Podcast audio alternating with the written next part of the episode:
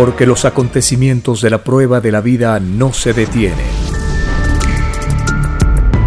Porque todo tiene un principio, un desarrollo y un fin. Estamos compartiendo. El tiempo está cerca. Una gran oportunidad para cambiar nuestros destinos y la vida. El cambio de costumbres provocará la caída del sistema de vida, de las leyes del oro. Los acontecimientos le salen al encuentro a las criaturas. Una nueva revelación, escrita por el primogénito solar, Alfa y Omega, se extiende por el mundo. Ciencia celeste, nueva moral, filosofía común, justicia divina. El tiempo está cerca.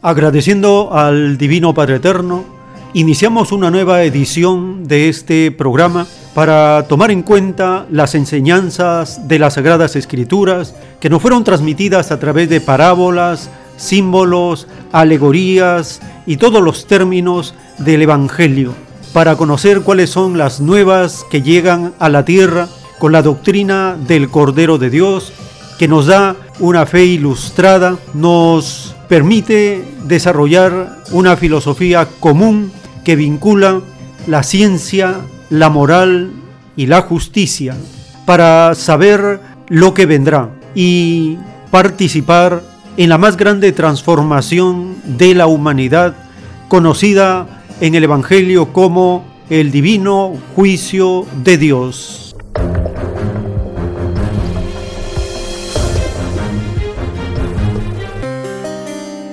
Bienvenidos. Un saludo a las familias con quienes compartimos estas informaciones que nos permiten estar atentos a los acontecimientos que nos salen al encuentro con las publicaciones, las notas, los documentos que vamos seleccionando para compartir y estar avisados. Iniciamos con la lectura del libro de Mateo, en el capítulo 17 desde el verso 24. Pago del impuesto del templo. Cuando los apóstoles llegaron a Capernaum, vinieron a Pedro los que cobraban las dos dracmas y le dijeron, Vuestro maestro no paga las dos dracmas. Pedro dijo, Sí. Y al entrar Pedro en casa, Jesús le habló primero diciendo, ¿Qué te parece, Simón? Los reyes de la tierra, ¿de quiénes cobran los tributos o los impuestos? ¿De sus hijos o de los extraños? Pedro le respondió, de los extraños. Jesús le dijo, entonces los hijos están exentos, están libres. Sin embargo, para no ofenderles, ve al mar y echa el anzuelo, y el primer pez que saques, tómalo, y al abrirle la boca hallarás un estatero. Tómalo y dáselo por mí y por ti. Libro de Mateo, capítulo 17, del verso 24 al 27.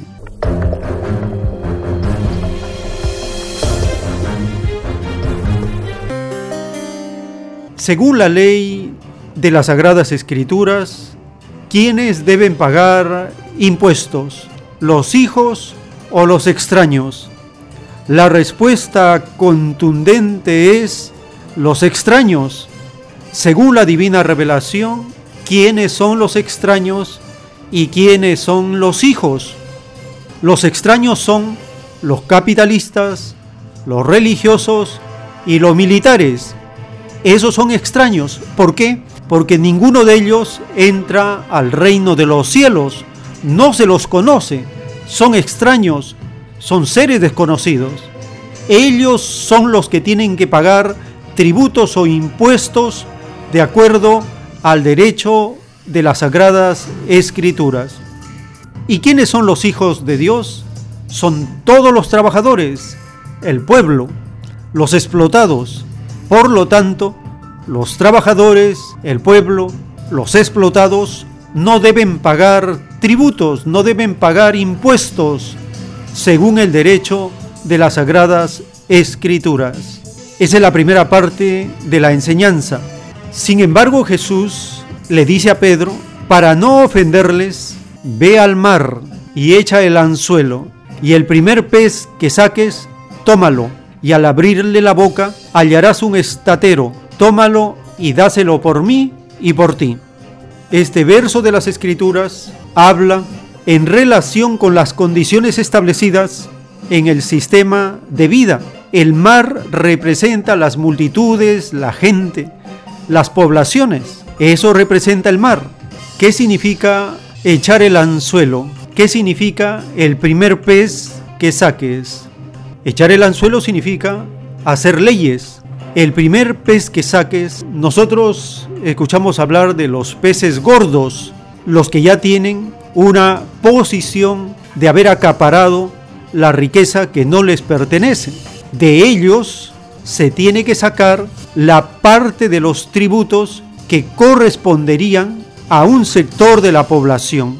Por eso le dice, ve al mar, echa el anzuelo y el primer pez que saques, tómalo y al abrirle la boca hallarás un estatero. Tómalo y dáselo por mí y por ti. Este verso enseña que el pueblo no está obligado a pagar ningún tributo, sino que se debe poner más tributos todavía a aquellos que han acaparado lo que no les corresponde. De acuerdo a estas leyes injustas del sistema, la parte que le corresponde a la población. Solo así hay justicia.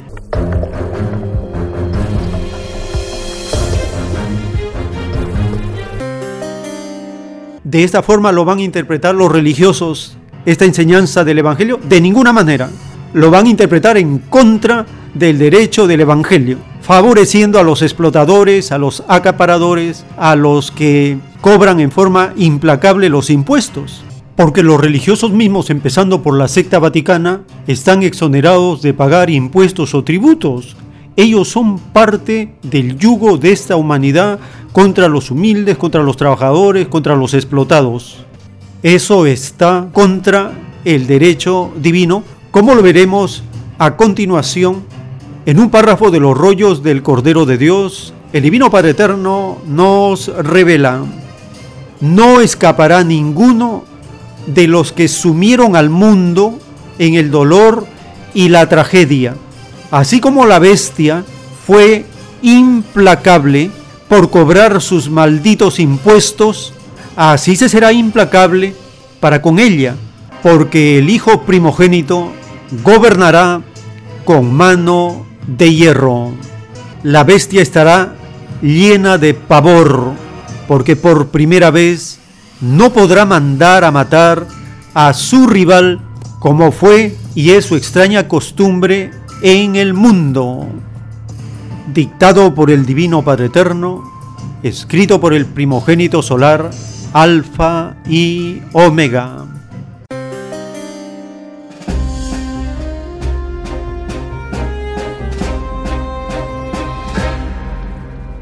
La doctrina del Cordero de Dios y las Sagradas Escrituras condenan a los reyes, los gobernantes, los emperadores, los legisladores, todos aquellos que dieron leyes para cobrar tributos o impuestos. Y lo más condenable es cuando estos mismos que han dado la ley de pagar tributos y los cobran en forma implacable como menciona la revelación, lo más condenable es cuando estos mismos se convierten en deudores tributarios. El portal Ojo Público de Perú publica una información titulada Buenaventura, Latam, Telefónica y Scotiabank lideran lista de deudores tributarios. Buenaventura, Latam y Telefónica lideran la lista de 26 empresas que han pedido la prescripción de sus deudas, mientras que Scotiabank encabeza otro grupo de 132 compañías que continúan litigando sus obligaciones fiscales. En total, son 158 los que han apelado el cobro de 9.256 millones de soles en impuestos. El Estado peruano no podrá recuperar ese monto si prospera la demanda que el Tribunal Constitucional debe resolver este martes 22 de septiembre de 2020. Este artículo publicado en Ojo Público por Elizabeth Salazar Vega informa que un grupo de grandes empresas está a la expectativa del fallo que emitirá este martes 22 de septiembre el Tribunal Constitucional en torno a la posible anulación del decreto legislativo 1421, pues de confirmarse, el Estado perdería la opción de exigirles el pago de 11 mil millones de soles en impuestos. Ojo Público ha expuesto en artículos anteriores los intereses que se mueven detrás de la demanda de inconstitucionalidad impuesta por un grupo de abogados, pero esta vez detallamos la lista de 158 compañías que podrían beneficiarse con la medida. La información consta en los archivos de la Intendencia de principales contribuyentes de la SUNAT y corresponde a empresas que operan en Lima y que son líderes en los sectores minería, banca, transporte, alimentos, salud, entre otros. Estas compañías emprendieron procesos judiciales contra los impuestos notificados entre el año 2008 al 2012 por un total de 9.256 millones de soles.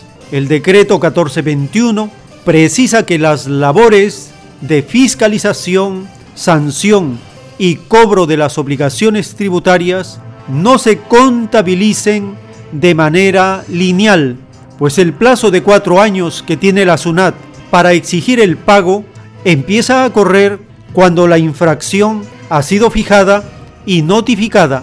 Si el Tribunal Constitucional declara inconstitucional dicha norma, prevalecerá la interpretación de que el tiempo para culminar todos estos procesos empieza a correr cuando inicia la fiscalización. Precisamente son 26 las grandes empresas que han pedido acogerse a la prescripción bajo este mismo argumento. Estas acumulan controversias fiscales por 3.209 millones y serán las primeras en ser beneficiadas con un eventual fallo del tribunal.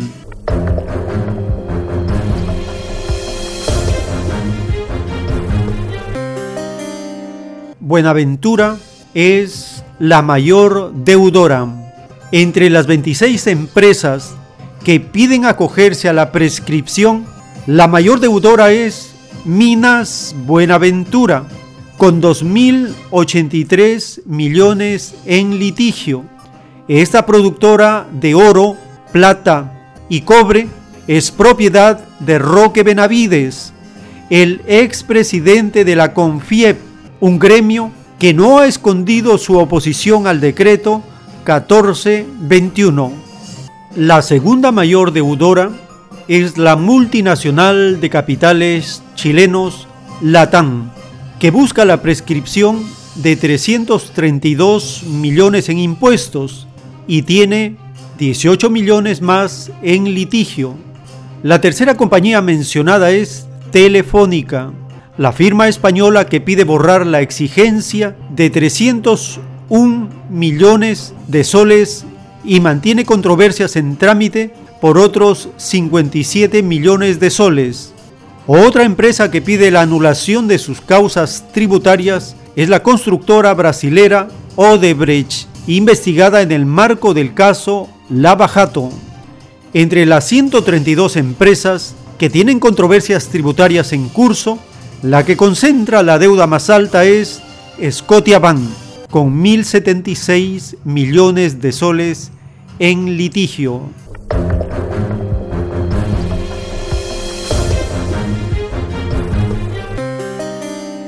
Además de Buenaventura, encontramos otras 19 mineras que adeudan un total de 2.922 millones de soles, como Antapacay, propiedad de la gigante suiza Glencore y protagonista de un conflicto latente con los habitantes de Espinar en la región Cusco, quienes reclaman la consulta previa en la ampliación de su proyecto Coro Coguaico.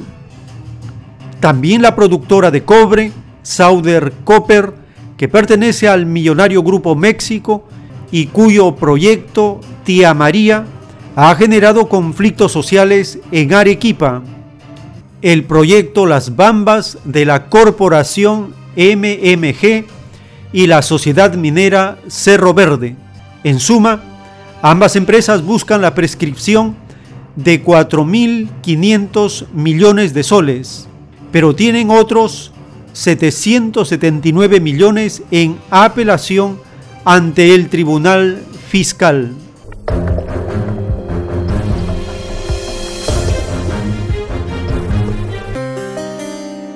El sector educación tiene cinco centros de estudio que apelaron sus tributos por un total de de 306 millones de soles y son la Universidad Peruana de Ciencias Aplicadas, la UPC, la Universidad Inca Garcilaso de la Vega, la Universidad Tecnológica del Perú, ESAN y la Universidad San Ignacio de Loyola. El dueño de esta última es el empresario político derechista Diez Canseco de Acción Popular. A esta se suman la clínica Ricardo Palma, que tiene el 50% de sus acciones en manos del grupo español Quirón Salud y registra una facturación anual de 100 millones de dólares. La tienda por departamentos de capitales chilenos Saga Falabella, la filial de la multinacional belga Bacus y Johnson, que concentra el mercado de cerveza, y Gloria, la segunda empresa nacional que controla el sector alimentos.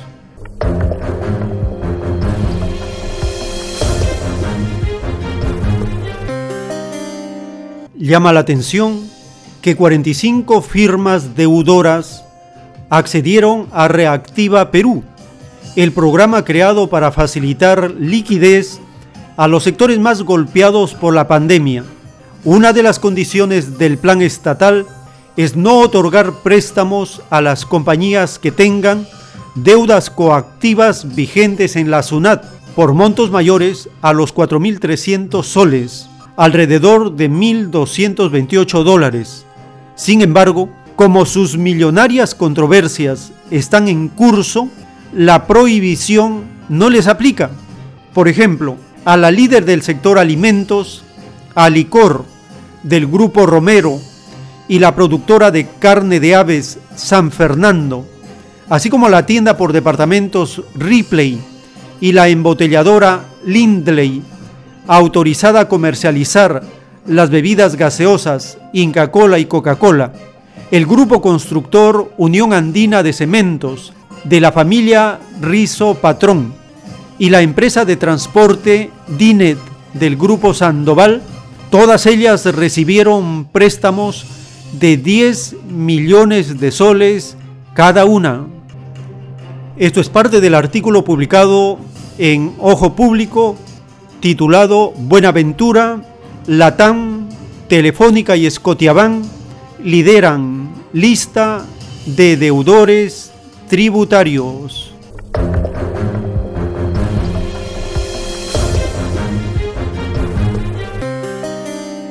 He aquí la falsa democracia que sirve a los privilegiados de siempre. En el juicio intelectual de Dios para esta generación, en el libro Lo que vendrá, está escrito el título 1042. Los llamados legisladores y los ejecutores de las leyes salidas del extraño sistema de vida del oro fueron injustos para con los más sufridos. En este extraño sistema de vida, enriquecieron aún más a los que más habían acumulado. La divina parábola que dice, ciegos guías de ciegos, se escribió por causa de estos extraños legisladores y ejecutores de extrañas leyes. Estos ciegos del sufrimiento de los demás tienen que multiplicar por mil cada segundo del tiempo en que más favorecieron a los que menos debieron ser favorecidos. Es más fácil que entren al reino de los cielos los legisladores y ejecutores de leyes que en sus leyes trataron de implantar la divina igualdad enseñada en el divino evangelio del divino Padre Jehová, a que puedan entrar los que hicieron extrañas leyes influenciados por un extraño libertinaje. Sentencias de la justicia divina dictadas por el Divino Padre Eterno, escritas por el primogénito solar Alfa y Omega.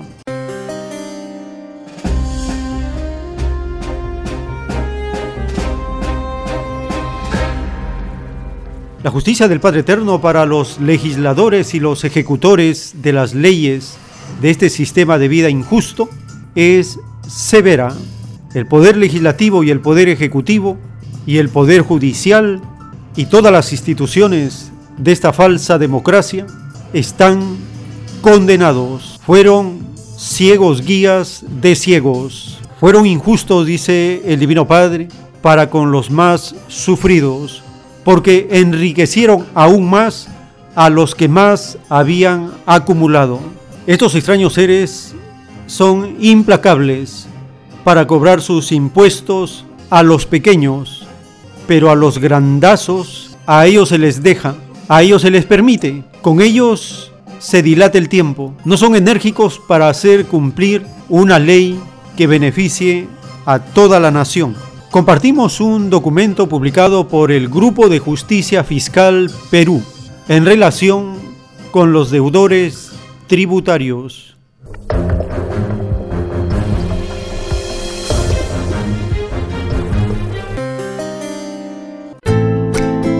José tiene una bodega y todo parece irle bien.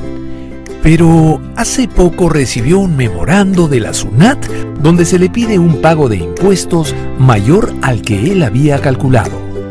José no está de acuerdo con el monto que se le exige. Por eso se acerca a la SUNAT para pedir explicaciones y encontrar una solución.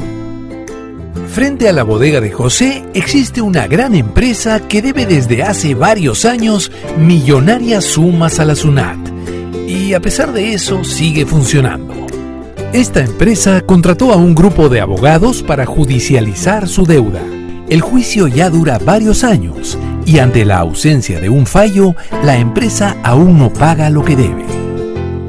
El caso de la empresa de telefonía no es el único. Al 2016, diversas empresas acumularon deudas por 20 mil millones de soles y para evitar pagar han iniciado cerca de 800 procesos judiciales. ¿Qué debe hacer el Estado peruano para cobrar estas grandes deudas tributarias y así tener recursos para invertir en el bienestar de todos y todas? El grupo Justicia Fiscal propone 1. Revisar todos los mecanismos de reclamo e impugnación tributaria para corregir vacíos y deficiencias. 2 fortalecer la capacidad de la SUNAT para intervenir en los litigios sobre deudas tributarias judicializadas. 3. Hacer pública toda la información de los procesos judiciales por deudas tributarias. 4 identificar y resolver posibles conflictos de intereses y corrupción en los procesos de reclamo e impugnación.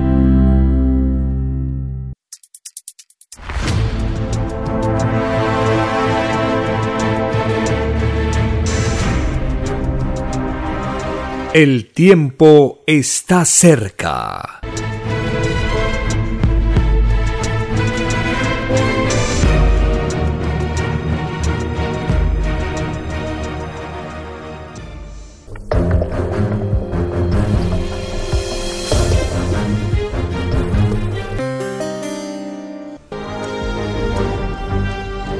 Una nueva doctrina con nueva moral escrita por el primogénito solar, Alfa y Omega, se extiende por el mundo. El cambio de costumbres provocará la caída del sistema de vida, de las leyes del oro. La desigualdad, la injusticia, la corrupción y la explotación dejan de serlo cuando todos los seres humanos no las aceptan ni las permiten. Conozca lo que vendrá para aprender a gobernarnos a nosotros mismos. Solo una unidad común y con nueva moral dará paz al mundo. Alfa y Omega. Comparta gratuitamente todos los libros en formato PDF de la página web www.alfayomega.com.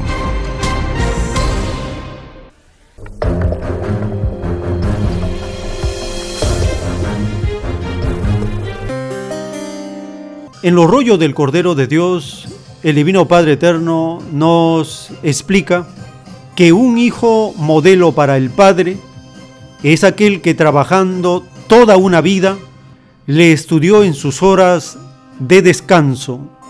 He aquí lo que debisteis haber hecho en vuestra vida, porque el que busca encuentra, y probada es su paciencia.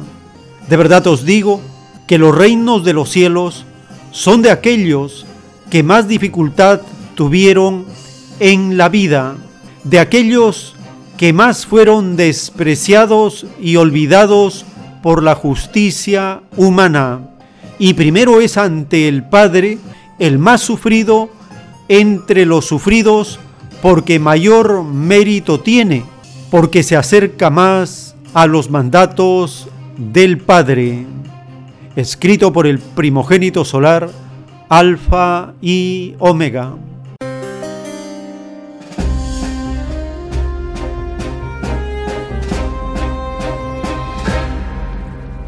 El canal de la televisión alemana publica una nota referida al cultivo de una vida de trabajo con una alimentación sana de una zona de Costa Rica donde pobladores son longevos, muchos de ellos pasan los 100 años. Compartimos esta nota de las posibilidades que nos brinda el Divino Padre cuando durante nuestra existencia no hemos tenido vicios, hemos cultivado una alimentación vegetariana, manteniendo el equilibrio de materia y espíritu.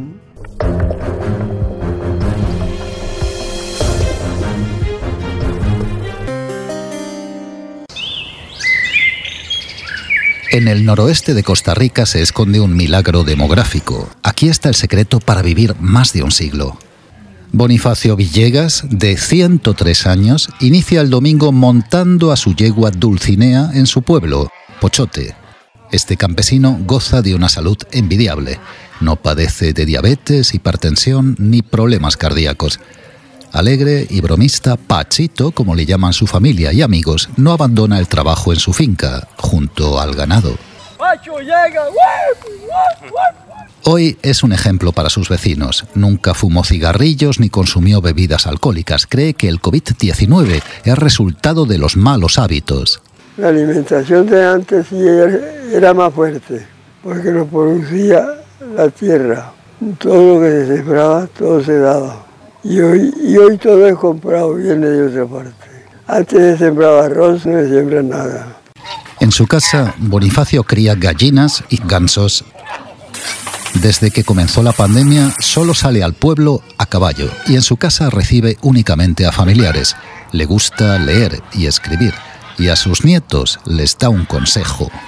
Que se cuiden, porque ya, es, ya esto ya va muy a lo largo.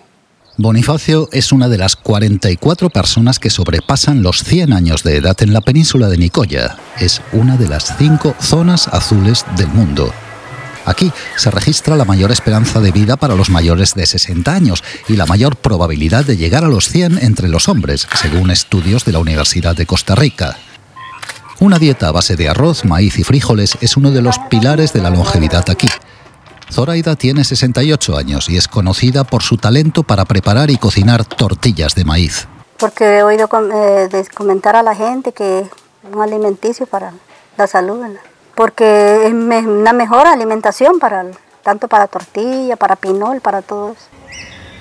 En medio de apacibles montañas y fincas agrícolas vive Trinidad Espinoza, quien a sus 104 años no necesita gafas para pintar junto a su bisnieta. Trinidad no padece de ninguno de los factores de riesgo que hoy afectan a muchos de los pacientes de COVID-19. Su hija Marta la protege de una eventual infección, ayudándole con la higiene. Yo le pido a Dios que no me, no me pase nada, porque yo no salgo de aquí, ya no, no me saca porque la silla no sirve. Y no salgo a ninguna parte. Ni el portón vive en abajo. Alimentándose con comida sana, ejercitándose en largas caminatas durante sus tareas agrícolas y manteniendo estrechos lazos familiares y sociales, estos adultos mayores han logrado sobrepasar los 100 años confían en que mantener un estilo de vida natural y saludable es la mejor forma para enfrentar el COVID-19 y vivir una larga vida. El tiempo está cerca.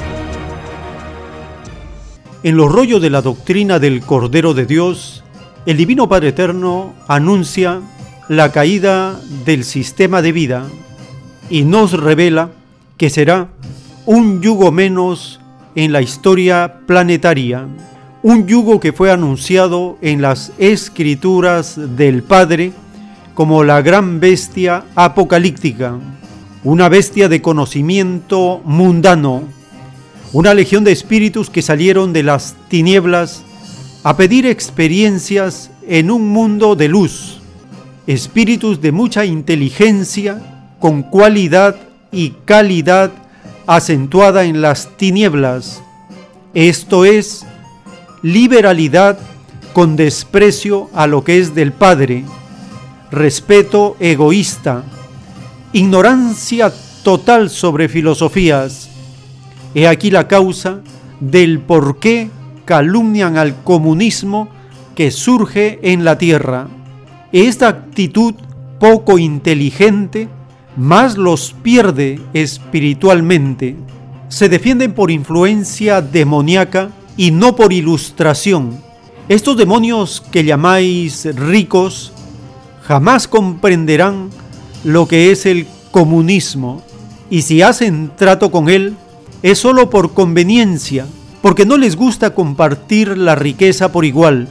Sus psicologías son la rivalidad y no la unidad mantienen las llamadas Fuerzas Armadas porque temen, son desconfiados y ven en el armamento el más colosal negocio. De verdad os digo que este Satanás será medido por vosotros, por el mundo que hambrió, porque ellos serán ahora los hambriados. Con la vara que midieron serán medidos. Vuestro Creador da y quita, da en el tiempo de dar y quita en el tiempo de quitar, porque todo tiene su tiempo. Dictado por el Divino Padre Eterno, escrito por el primogénito solar, Alfa y Omega.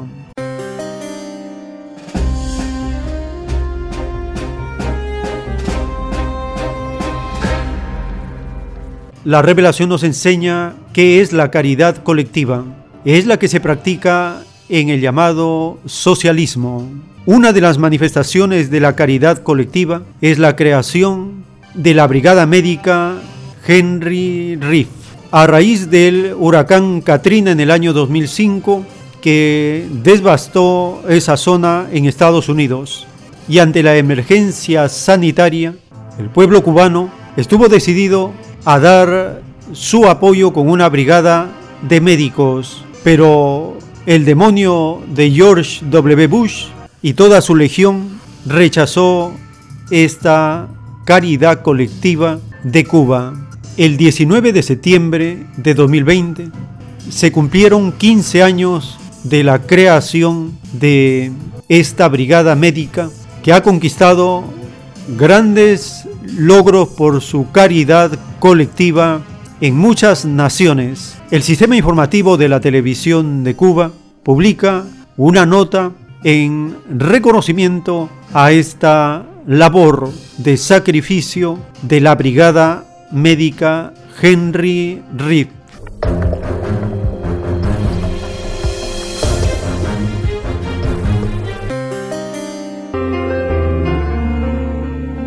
como la tragedia que vive el mundo es cada vez más evidente, ratificamos la decisión de crear hoy, 19 de septiembre del 2005, el contingente Henry Reed.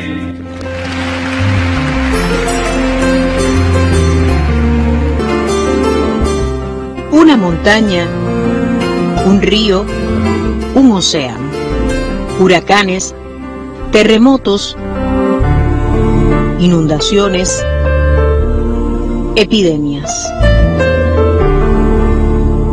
No hay obstáculo para la entrega y la profesionalidad de los médicos cubanos. El contingente internacional Henry Reeve ha conquistado el corazón de millones en el mundo desde hace 15 años.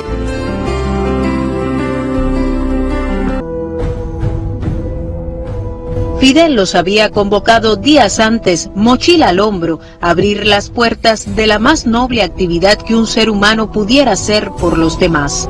Con 36 toneladas de medicamentos y elementales medios de diagnóstico, Cuba ofreció su ayuda a las víctimas del huracán Katrina, la peor catástrofe sanitaria de las últimas décadas en esa nación. Pero el gobierno norteamericano no permitió el generoso y oportuno ofrecimiento de la vecina y pequeña isla del Caribe. Ustedes honran la noble profesión médica. Ustedes, con su respuesta rápida y sin vacilación alguna, dispuestos a cumplir el deber en nuevas y difíciles condiciones, están escribiendo una página en la historia de la solidaridad entre los pueblos y están señalando un camino de paz a la sufrida y amenazada especie humana a la cual pertenecemos todos. Todos los miembros del contingente deben poseer sólidos conocimientos epidemiológicos y de enfermedades asociadas a catástrofes. El contingente Henry Reed puede no solo apoyar a la población en casos de huracanes, inundaciones, y otros desastres naturales similares. Determinadas epidemias constituyen verdaderos desastres naturales y sociales. se constituyó el mayor ejército de médicos entrenado en situaciones de riesgo, con una gran experiencia clínica, acostumbrado a prestar servicios allí donde muchas veces se carece de equipos de rayos X, ultrasonidos y laboratorios. Sus integrantes, totalmente voluntarios, se movilizarían de forma inmediata entre 24 y 48 horas en misiones sanitarias internacionales. En primer lugar es la enorme capacidad organizativa que tiene Cuba, que todos le reconocemos, la enorme experiencia en el manejo de desastres por razones de su ubicación también y sus condiciones. Entonces yo creo que ese es un enorme valor que tiene la cooperación cubana que está dando los frutos que vemos.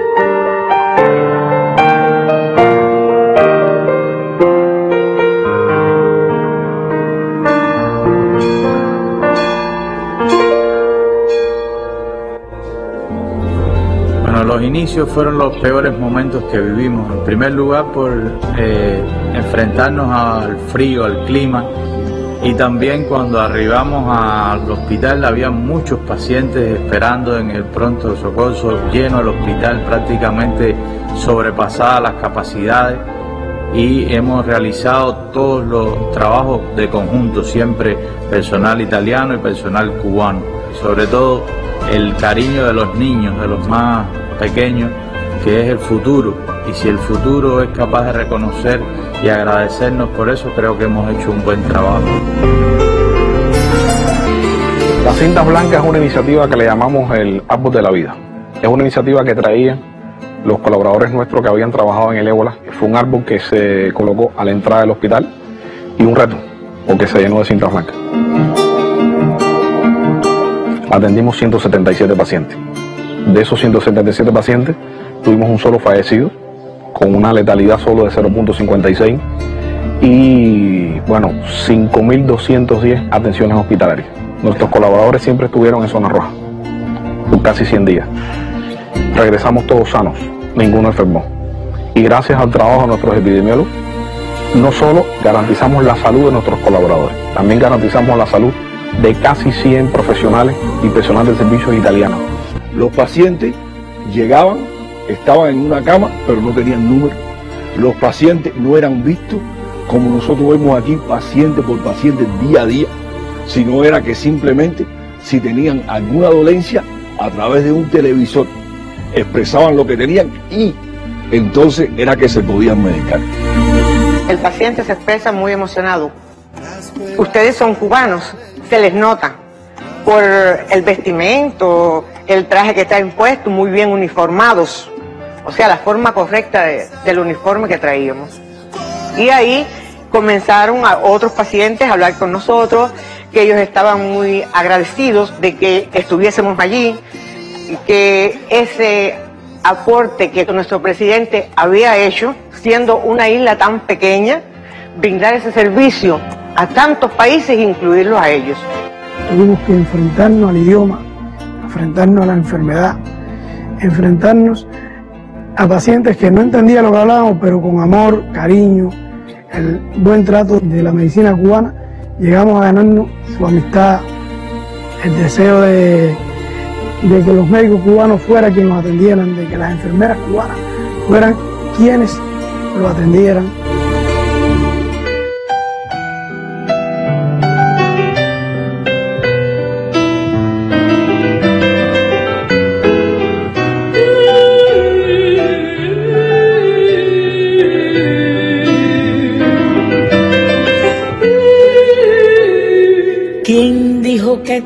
Está perdido? Yo vengo a ofrecer mi corazón. No es por casualidad que las brigadas médicas cubanas que hoy defienden la vida en 28 países llevan el nombre del norteamericano que más hizo por Cuba, Henry Riff, general de brigada de nuestro ejército libertador e inspiración permanente de quienes como Martí amamos a la patria de Lincoln tanto como tememos a la patria de Cuti.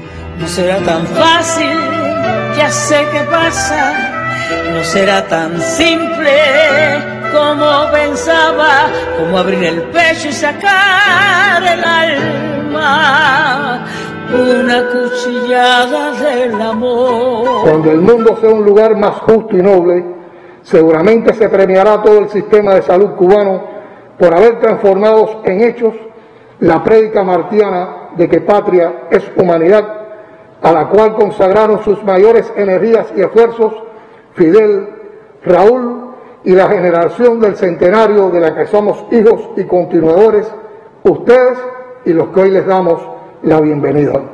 Otra vez gracias. Obras profundamente humanas como las que ustedes hacen cada día honran la memoria de Martí, de Fidel y de todos los revolucionarios cubanos. Y cuando no haya nadie cerca o lejos, yo vengo a ofrecer mi corazón. Cuando los satélites no alcancen, yo vengo a ofrecer mi corazón. Vivan las médicas y los médicos capaces de vencer la muerte. ¡Viva! el glorioso contingente internacional! Henry Brice. Yo vengo a ofrecer mi corazón. ¿Quién dijo que todo se ha perdido? Yo vengo a ofrecer mi corazón.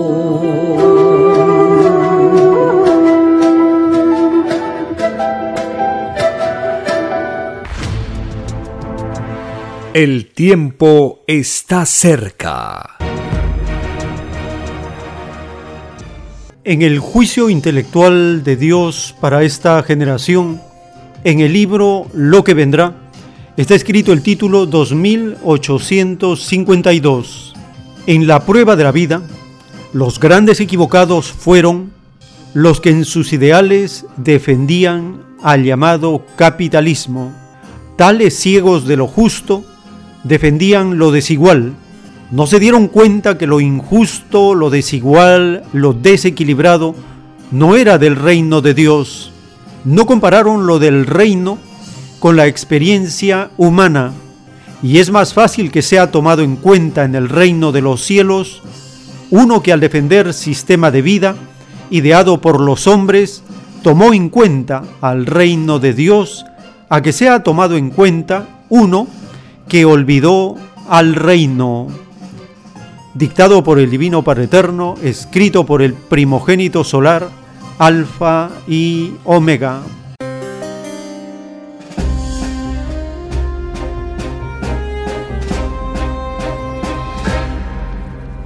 Uno de esos ciegos que defiende al capitalismo es el extraño gobernante del rebaño de Brasil, este extraño gobernante, defensor de los dictadores, un fascista que defiende la fuerza y la destrucción, es parte de este desastre que está pasando la Amazonía. Estos incendios que provocan devastación, la pérdida de la vida vegetal, animal, humana, la pérdida de la vida de muchas especies este extraño gobernante, defensor de los dictadores y como un desequilibrado, defiende la destrucción. Compartimos una nota publicada por el canal de la televisión alemana.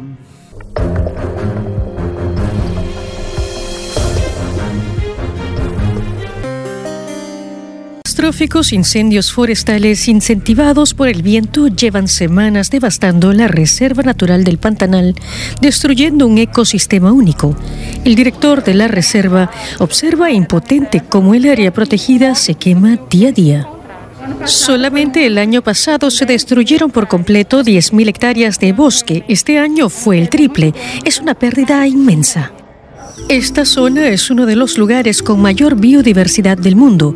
Los turistas acuden aquí para ver animales amenazados en estado salvaje, como la cigüeña jaribú y los jaguares. Son los peores incendios en más de 10 años. Más al norte, el fuego también causa estragos en la Amazonía. Muchos de los incendios fueron iniciados ilegalmente para poder dedicar el terreno al cultivo. El humo se ha extendido a las ciudades cercanas, con consecuencias devastadoras para la salud.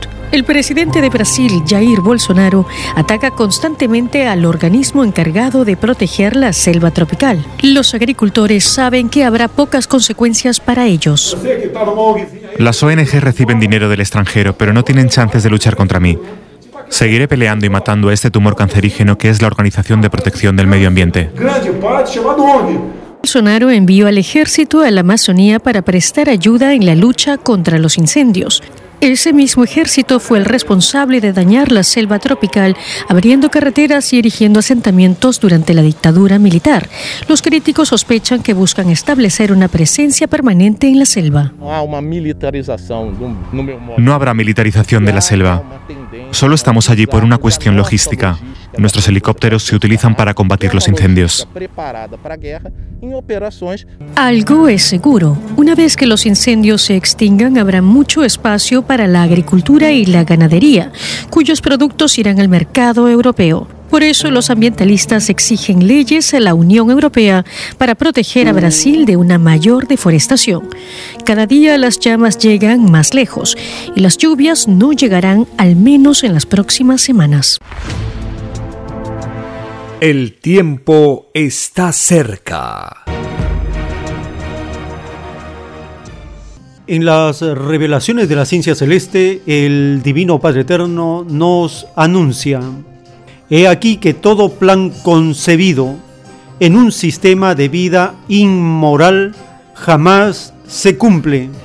Todos los propósitos del espíritu se ven desbaratados Solo el espíritu que cumplió su destino de pruebas, según las escrituras del Padre, tiene derecho a pedir según sus deseos.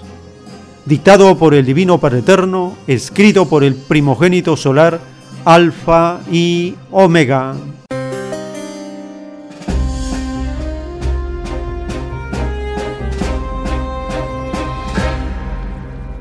Todo plan concebido en un sistema de vida inmoral jamás se cumple. Todos los propósitos del espíritu se ven desbaratados.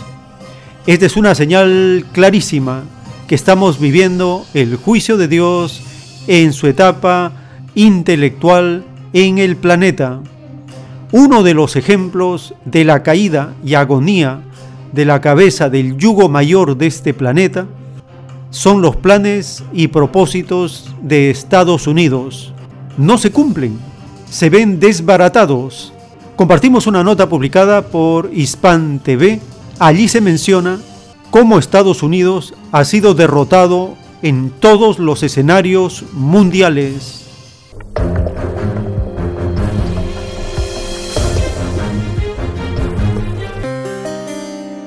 Nos quedamos en esto.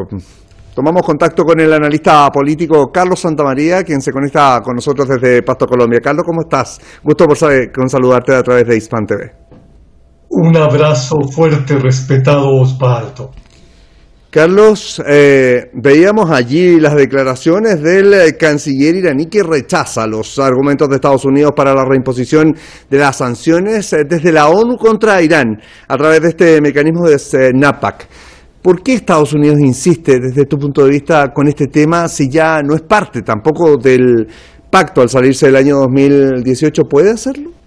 En realidad, la cordura, la lógica y la dignidad ya se han impuesto en el Consejo de Seguridad de las Naciones Unidas. Por lo tanto, Estados Unidos no puede hacer absolutamente nada, ni tiene las bases legales. Sin embargo, la pregunta es ¿por qué sigue insistiendo? Por cuatro razones. Primero, porque ha sido derrotado en todos los escenarios en que se introduce. Y obviamente la frustración es mala consejera. Además, no comprenden, como un problema intelectual diría, que no existe ningún elemento de legalidad porque ya no están en ese pacto. En tercer lugar, creen todavía que ellos se encuentran por sobre el mundo, por sobre el planeta, y ese es un problema que tiene que ver con la salud mental y lo demuestran permanentemente. Y por último, tienen que demostrar que pueden, a través de la amenaza, hacer que otros hagan lo que ellos dicen. Sin embargo, 13 de 15 países le han dicho no y naciones pequeñas también se han opuesto. Insistir ya es un problema que tiene que ver con la cordura más que todo. Bueno, y de hecho tú lo señalas, si 13 de los 15 miembros del Consejo de Seguridad se oponen a las políticas o a los intereses de Estados Unidos, ¿quién más es necesario para dar por cerrado este tema? Porque claramente Estados Unidos va a insistir. En realidad el tema ya está cerrado, es solamente seguir insistiendo cuando la Unión Europea ya dijo con sus cuatro países, Alemania, Gran Bretaña, Francia y Bélgica, que no van a aceptar porque está fuera del pacto. Sin embargo, Donald Trump está insistiendo porque él está en campaña en Estados Unidos y quiere demostrar que él tiene la fuerza y la valentía para seguir adelante en la reivindicación de América primero.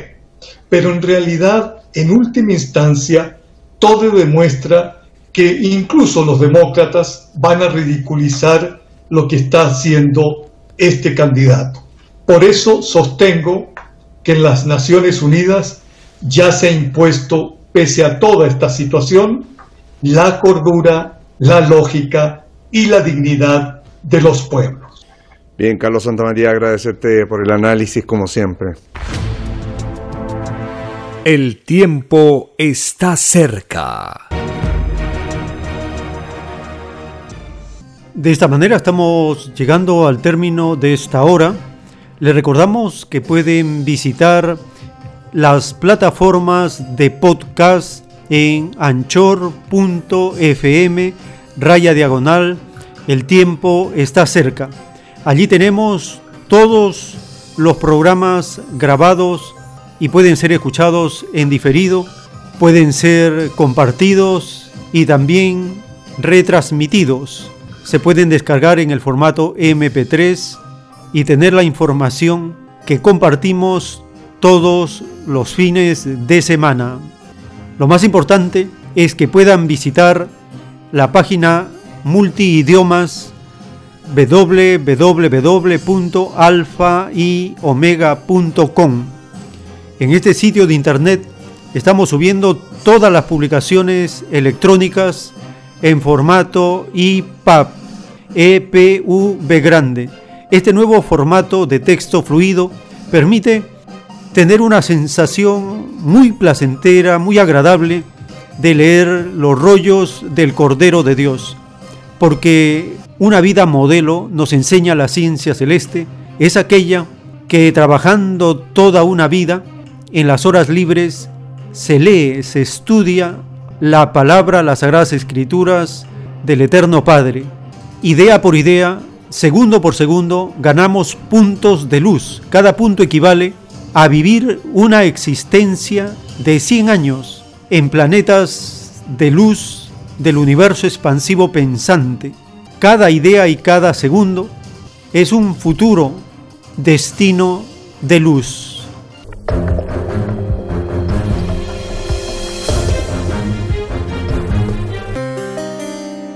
Les agradecemos por acompañarnos y les invitamos en la siguiente jornada. Tenemos un importante documento para compartir y confrontar la falsa democracia con la democracia socialista para ver sus características y diferenciar los beneficios que otorga lo colectivo sobre lo individual y privado.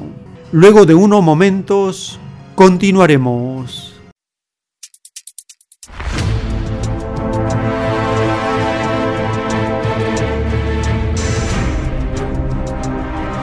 El tiempo está cerca.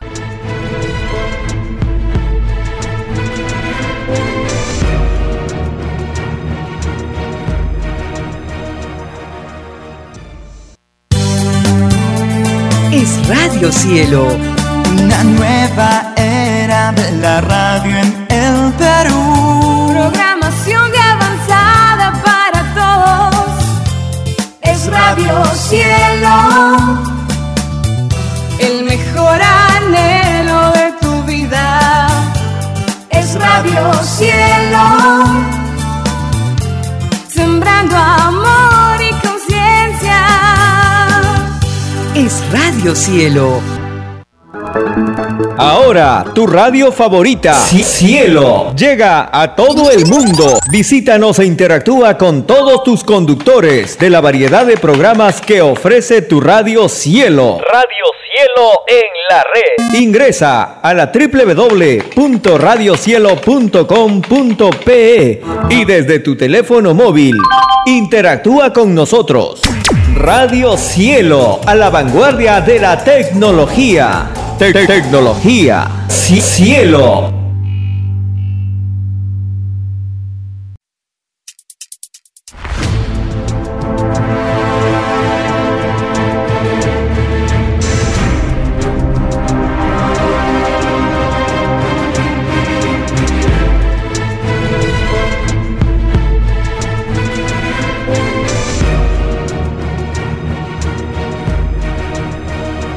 Porque los acontecimientos de la prueba de la vida no se detienen. Porque todo tiene un principio, un desarrollo y un fin. Estamos compartiendo.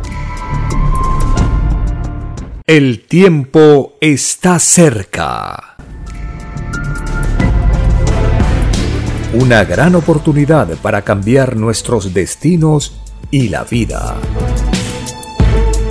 El cambio de costumbres provocará la caída del sistema de vida, de las leyes del oro. Los acontecimientos le salen al encuentro a las criaturas. Una nueva revelación, escrita por el primogénito solar, Alfa y Omega, se extiende por el mundo. Ciencia celeste, nueva moral, filosofía común justicia divina. El tiempo está cerca.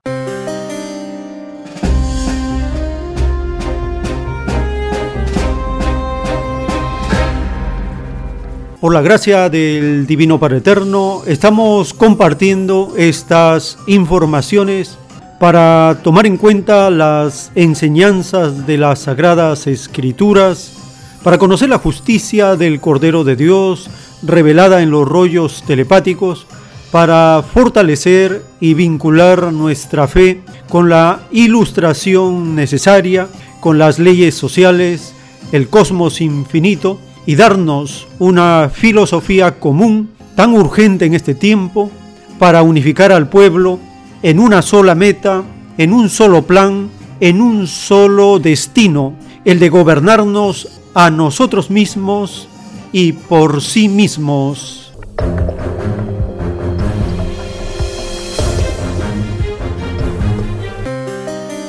Un saludo a las familias con quienes compartimos estas informaciones que se transmiten a través de una plataforma de medios como los podcasts, la página web, la plataforma de radio digital mundial, las redes sociales, y también para aquellos que tienen la necesidad de poder retransmitir estos programas en provincias.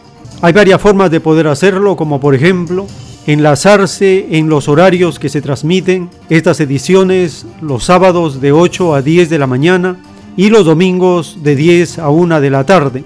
También se pueden bajar los programas del podcast anchor.fm raya diagonal, el tiempo está cerca.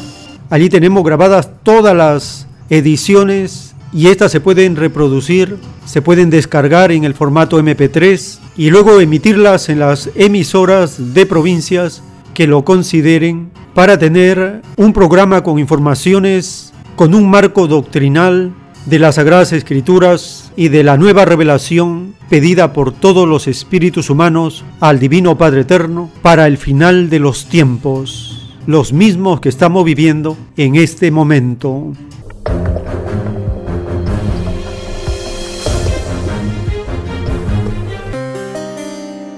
En los rollos telepáticos del Cordero de Dios, el Divino Padre Eterno nos explica la situación en la que se encuentran las naciones en este entrampamiento, en este círculo vicioso del cual no pueden salir las naciones. Dice el Divino Padre en la revelación. Estáis gobernados por espíritus egoístas, que nada saben de la humildad, ambiciosos que prefieren veros divididos a renunciar a sus privilegios. De verdad os digo que ningún privilegiado entrará al reino de los cielos. ¿Por qué no renunciaron cuando vieron las injusticias que ellos mismos crearon? Una pregunta que tendrán que contestarla ante el mundo y ante el Padre. Más os valdría no haber sido políticos, porque tal filosofía no es árbol plantado por el Padre, y de raíz seréis arrancados de la evolución humana.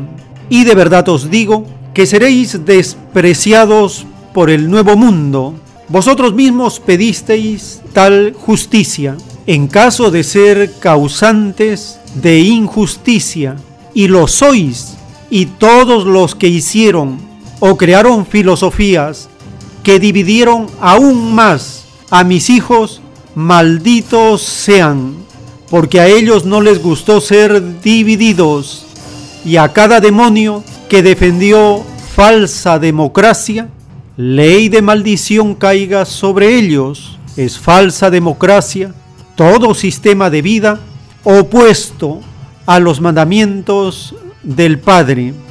En vuestro sistema hubo robos, asesinatos, falsedades, engaños, explotación, falsa justicia. Es por lo tanto opuesto a la moral del Padre.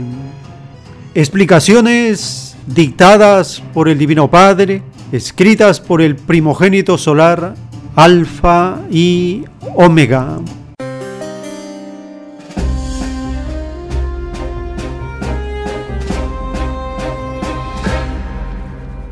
El Divino Padre menciona falsa democracia.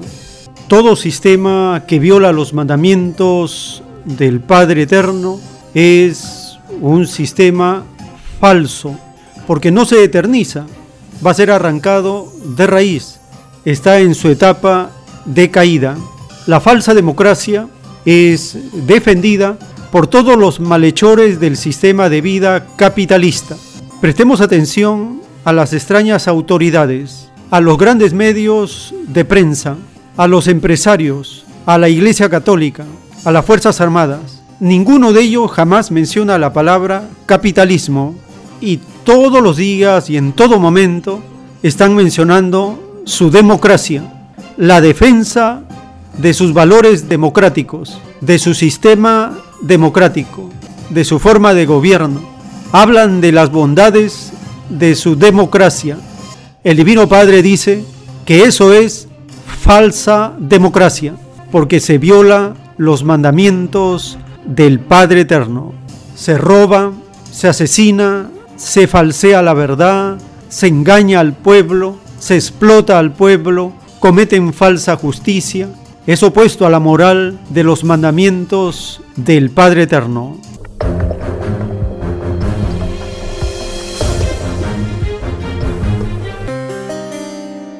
Estos días en Perú, día y noche, estos demonios que defienden la falsa democracia, han estado rasgándose sus vestiduras, echándose polvo a la cabeza, golpeándose el pecho en la defensa de su falsa democracia, una forma de gobierno inmoral, ilegítima, ilegal, defendida por los mismos demonios de siempre.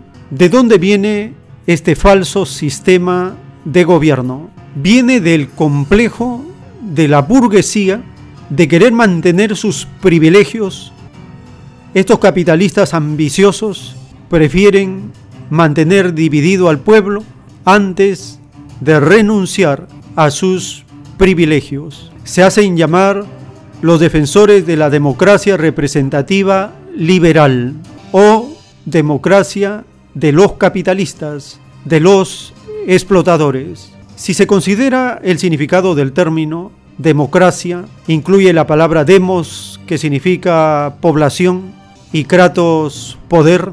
En teoría es el gobierno de la población.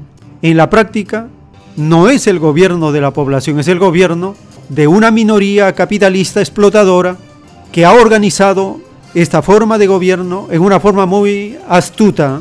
En apariencia hace creer a todos que es el mejor sistema de gobierno en apariencia, en la práctica es una falsa democracia. ¿Quién gobierna? ¿La población o una minoría? Gobierna una minoría.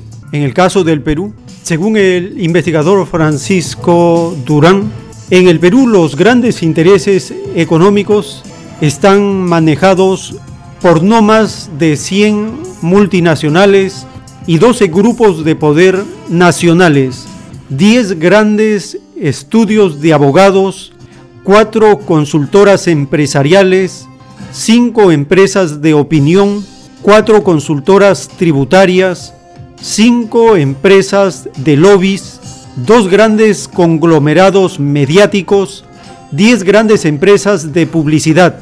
En total, 150 personas manejan el país y han capturado el Estado. Esa minoría es la que defiende la falsa democracia porque le permite mantener sus privilegios día tras día, año tras año, gobierno tras gobierno. Estos grupos de poder económico, la verdadera mafia en el Perú, tienen en los gobiernos de turno al gobernante como su empleado, a los ministros como sus empleados, todos ellos son parte de esta minoría y este es el modelo que se replica en todas las naciones que defienden esta falsa democracia representativa, liberal, burguesa, capitalista, explotadora, mafiosa, corrupta, ilegal.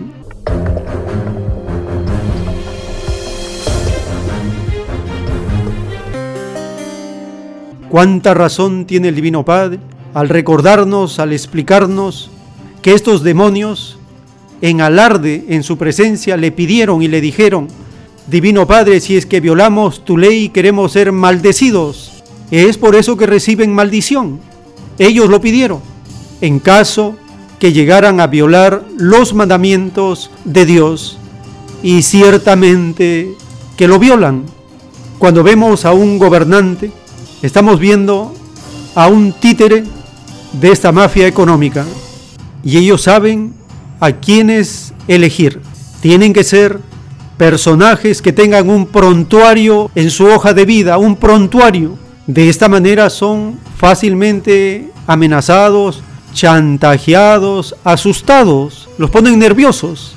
Y todos sus ministros, y todos sus congresistas, y todos sus cardenales, arzobispos, sus generales, todos son empleados de esta mafia económica del país. Ya hemos mencionado que el país es diferente a la nación. El país representa el 2% de estos engendros que defienden la falsa democracia. Eso es el país, es una construcción tecnocrática, industrial, económica, militar, religiosa.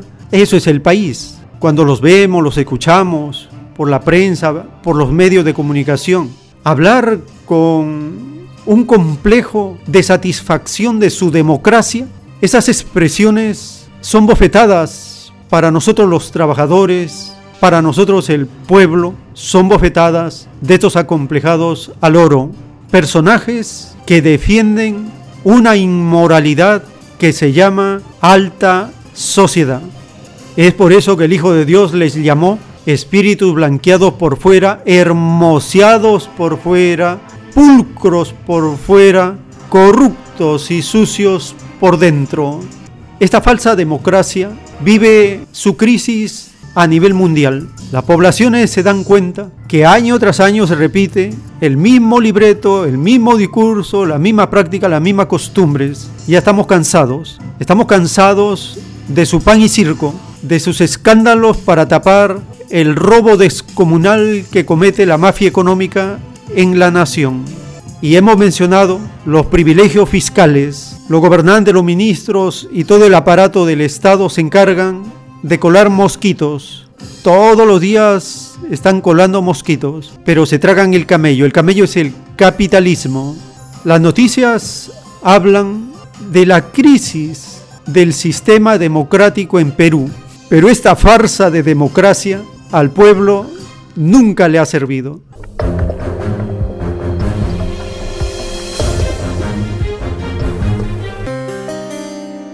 Frente a esta falsa democracia representativa, liberal, burguesa, capitalista, existe una democracia popular, social, una democracia socialista. En esta edición compartimos algunas de las características de una democracia socialista, mientras que la falsa democracia defendida en el capitalismo, solo en teoría, la población participa, en la democracia socialista sí participa la población. Compartimos Este documento publicado por el profesor Javier So y Lele. Javier So es un profesor español radicado en China y Lele es su pareja. Ellos hacen unos documentos de las curiosidades de China para el occidente. Compartimos este documento para conocer desde dentro cómo ellos conciben su democracia en la China socialista.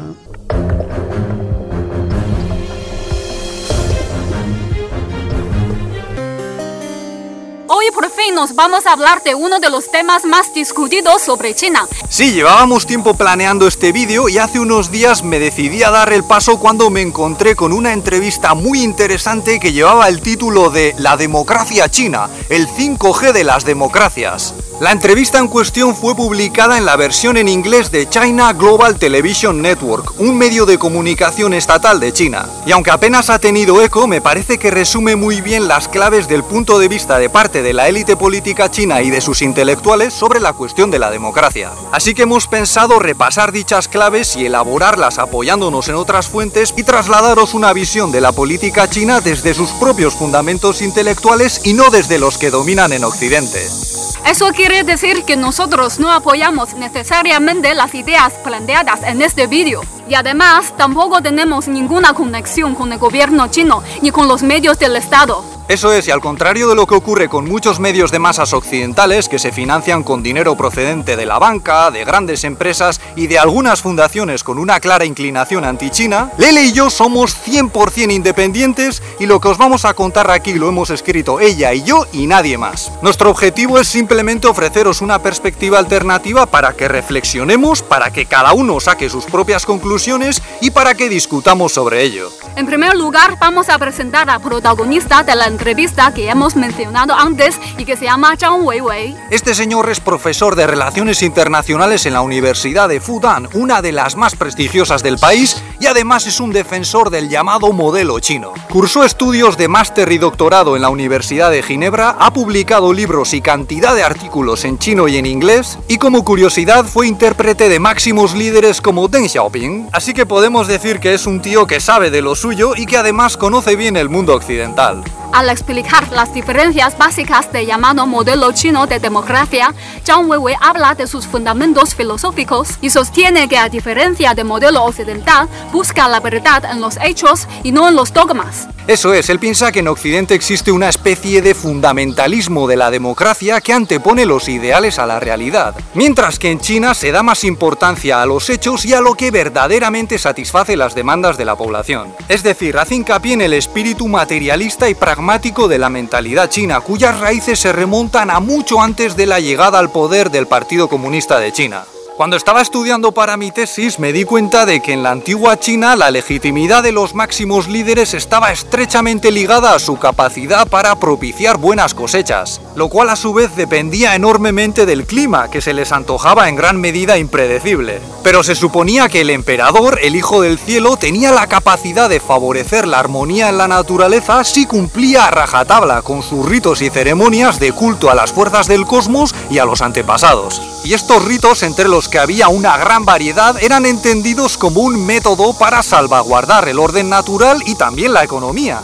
Por eso, cuando llegaba una catástrofe, como por ejemplo una gran inundación o una sequía y se perdían las cosechas, gran parte del pueblo pensaba que era culpa del emperador por no haber hecho correctamente su trabajo. Y esto era muy peligroso para él, porque en la historia de China, algunos emperadores perdieron su poder de esta forma. Obviamente, con el avance del conocimiento científico, la metodología de esta forma de legitimidad cambió, pero su lógica de fondo se ha mantenido. Y en estos momentos se puede decir que en lugar del emperador y sus altos funcionarios tenemos al presidente y a los altos cargos del Partido Comunista de China y en lugar de las fuerzas naturales nos encontramos principalmente a las fuerzas del mercado, que son controladas y dirigidas hacia los intereses del pueblo a través de unas buenas dosis de economía planificada, pero también favoreciendo la iniciativa privada. O sea, en lo fundamental se trata de que los líderes políticos sean capaces de favorecer buenas cosechas para todos, y la larga tradición de China dice que mientras se satisfaga esa demanda de la población será mucho más fácil mantener la armonía social y política. Así pues, como planteaba Deng Xiaoping al defender las reformas de los años 80, da igual el color de los dogmas y las teorías que haya detrás mientras el sistema funcione y la mayoría de la población disfrute de la prosperidad, el orden y la paz. Tres aspectos que también ocupaban un lugar fundamental en el pensamiento confuciano. El tiempo está cerca. En el juicio intelectual de Dios para esta generación, en el libro Lo que vendrá, está escrito el título 3513. En la prueba de la vida surgió un extraño y desconocido sistema de vida que nadie había pedido a Dios, porque nadie pide progreso a Dios a través de leyes injustas. Este simple detalle de cómo progresar con justicia no fue advertido por los que pidieron ser probados por una forma de vida que no conocían. Es por esto es que fue escrito, todo espíritu duerme, lo que quería decir que toda criatura humana en algo se descuidó en la prueba de la vida este extraño descuido se caracterizó por una extraña indiferencia por la eternidad. Este extraño fenómeno le cuesta a la criatura humana la no entrada al reino de los cielos, porque la prueba de la vida consistía en no dormirse con lo que podría ser su perfección. Dictado por el Divino Padre Eterno, escrito por el primogénito solar, Alfa y Omega.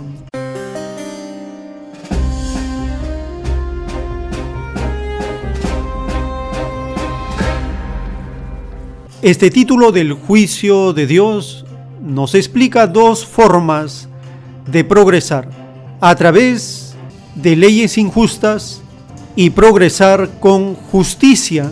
Son dos formas de progreso. El progreso con injusticia es una característica de las falsas democracias del capitalismo.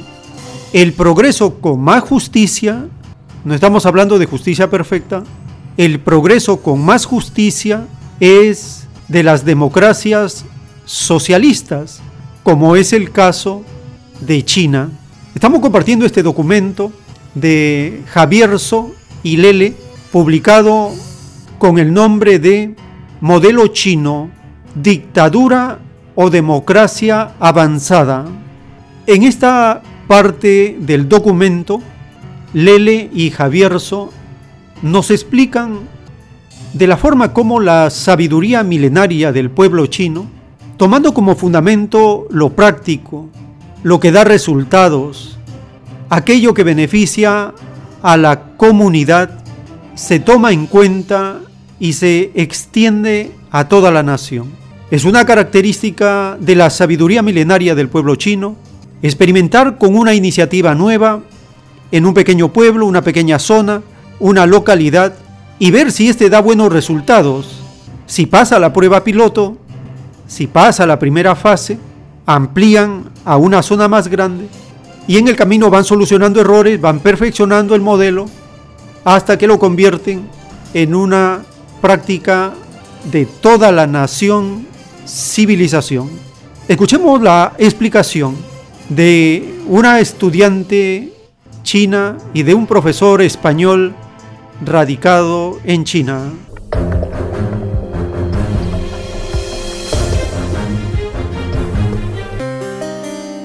Otra clave importante de este modelo es la experimentación, porque en lugar de aplicar una doctrina o una fórmula para todo el país, el modelo chino prefiere que antes se hagan pequeñas pruebas para ver si funcionan. Eso es, al contrario de lo que os cuentan en algunos medios, en China el gobierno central no es una máquina despótica que impone sus medidas por todo su territorio y al margen de los intereses de los ciudadanos, sino que va probando diferentes proyectos en diferentes ciudades o zonas del país y luego aplica a escala nacional aquellos que dan los mejores resultados. De hecho, buena parte del llamado milagro chino se construyó a través de este método de experimentación que despegó con las famosas zonas económicas especiales y cuyas medidas de éxito ya están funcionando en gran parte del país. Y algunos pensaréis, ¿pero qué tiene que ver la economía con la democracia? Bueno, pues esta es otra de las diferencias fundamentales del modelo chino, porque este entiende que la demanda principal de los ciudadanos chinos, lo que ellos exigen a sus líderes es en primer lugar mejorar el bienestar material de todos. Es decir, tener un trabajo, poder poner en marcha un negocio, poder comer y tener acceso a los bienes y servicios básicos, tener acceso a la vivienda, a la educación, a la sanidad, etcétera, etcétera.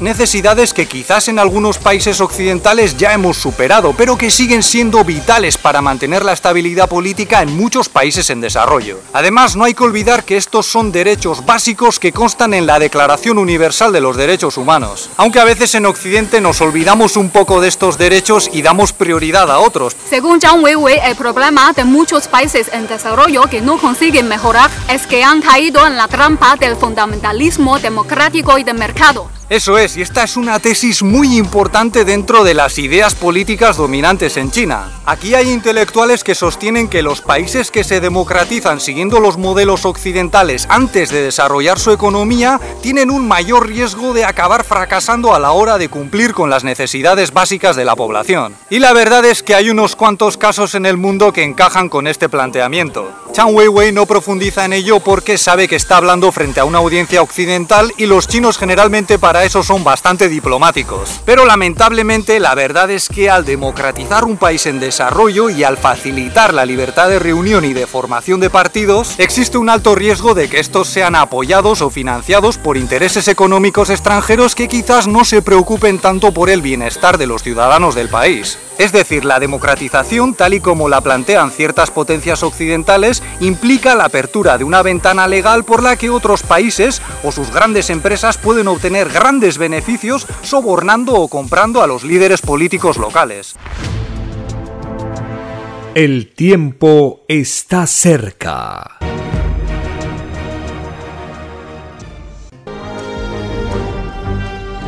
Una nueva doctrina con nueva moral, escrita por el primogénito solar, Alfa y Omega, se extiende por el mundo. El cambio de costumbres provocará la caída del sistema de vida, de las leyes del oro. La desigualdad, la injusticia, la corrupción y la explotación dejan de serlo cuando todos los seres humanos no las aceptan ni las permiten. Conozca lo que vendrá para aprender a gobernarnos a nosotros mismos.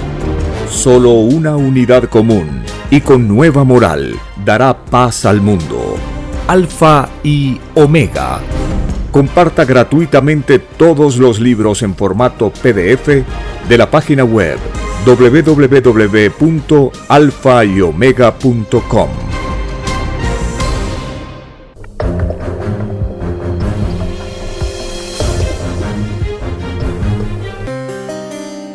En un párrafo de los rollos del Cordero de Dios, el Divino Padre Eterno, nos recuerda, el espíritu necesita experiencia en todo dolor, no haber explotado a nadie jamás, en ninguna forma, ni moralmente ni comercialmente, no haber atropellado jamás a otro más débil, ni individualmente ni colectivamente.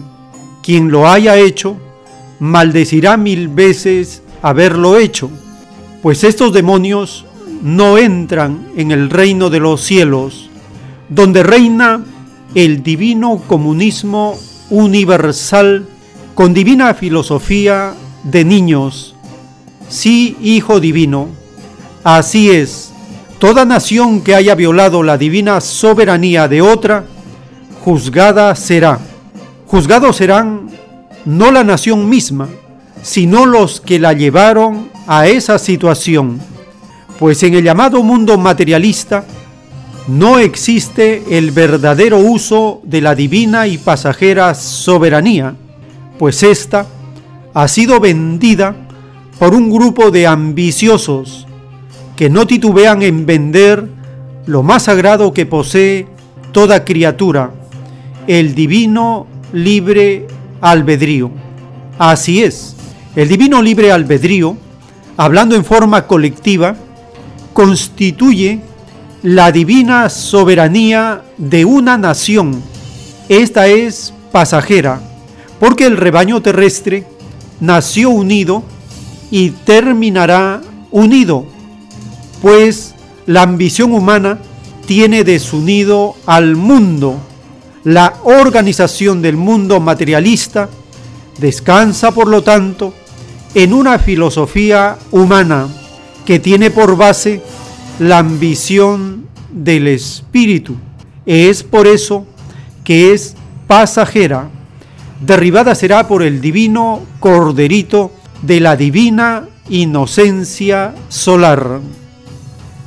Dictado por el divino Padre Eterno, escrito por el primogénito solar, Alfa y Omega.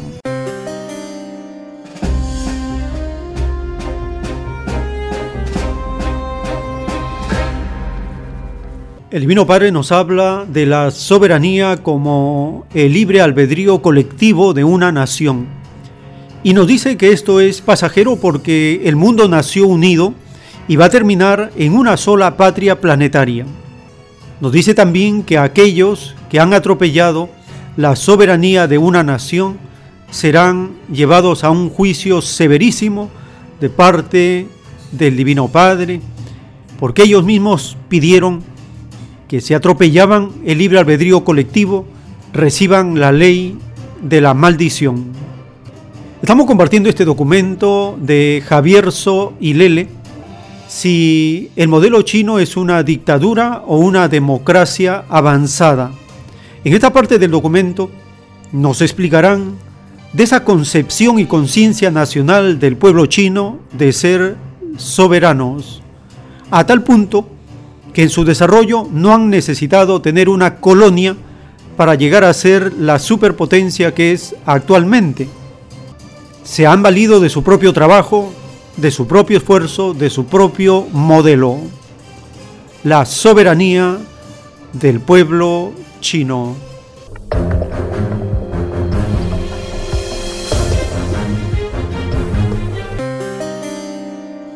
Del gobierno chino se pueden decir muchas cosas malas, por supuesto, pero hay que admitir que está muy comprometido con la defensa de su soberanía, porque China es un país verdaderamente soberano, de los que ya no quedan tantos, y no está nada dispuesto a dejar que otros países interfieran en sus asuntos para beneficio de sus propios intereses. Otra de las cosas que comenta Zhang Weiwei es que la experiencia de China con el sistema multipartidista fue un desastre. Claro, porque el periodo comprendido entre la caída del imperio y la llegada al poder del Partido Comunista de China, en el que llegó a haber elecciones nacionales, fue un periodo de incesantes conflictos internos y atrocidades que dividieron y por poco desintegraron a un país asediado por la amenaza del colonialismo occidental y japonés. Pero Chang Weiwei también reconoce que el modelo soviético que se implantó después tampoco dio muy buenos resultados más allá de los primeros años de la década de los 50, tras los cuales, como bien sabréis, llegaron los desastres asociados al gran salto adelante.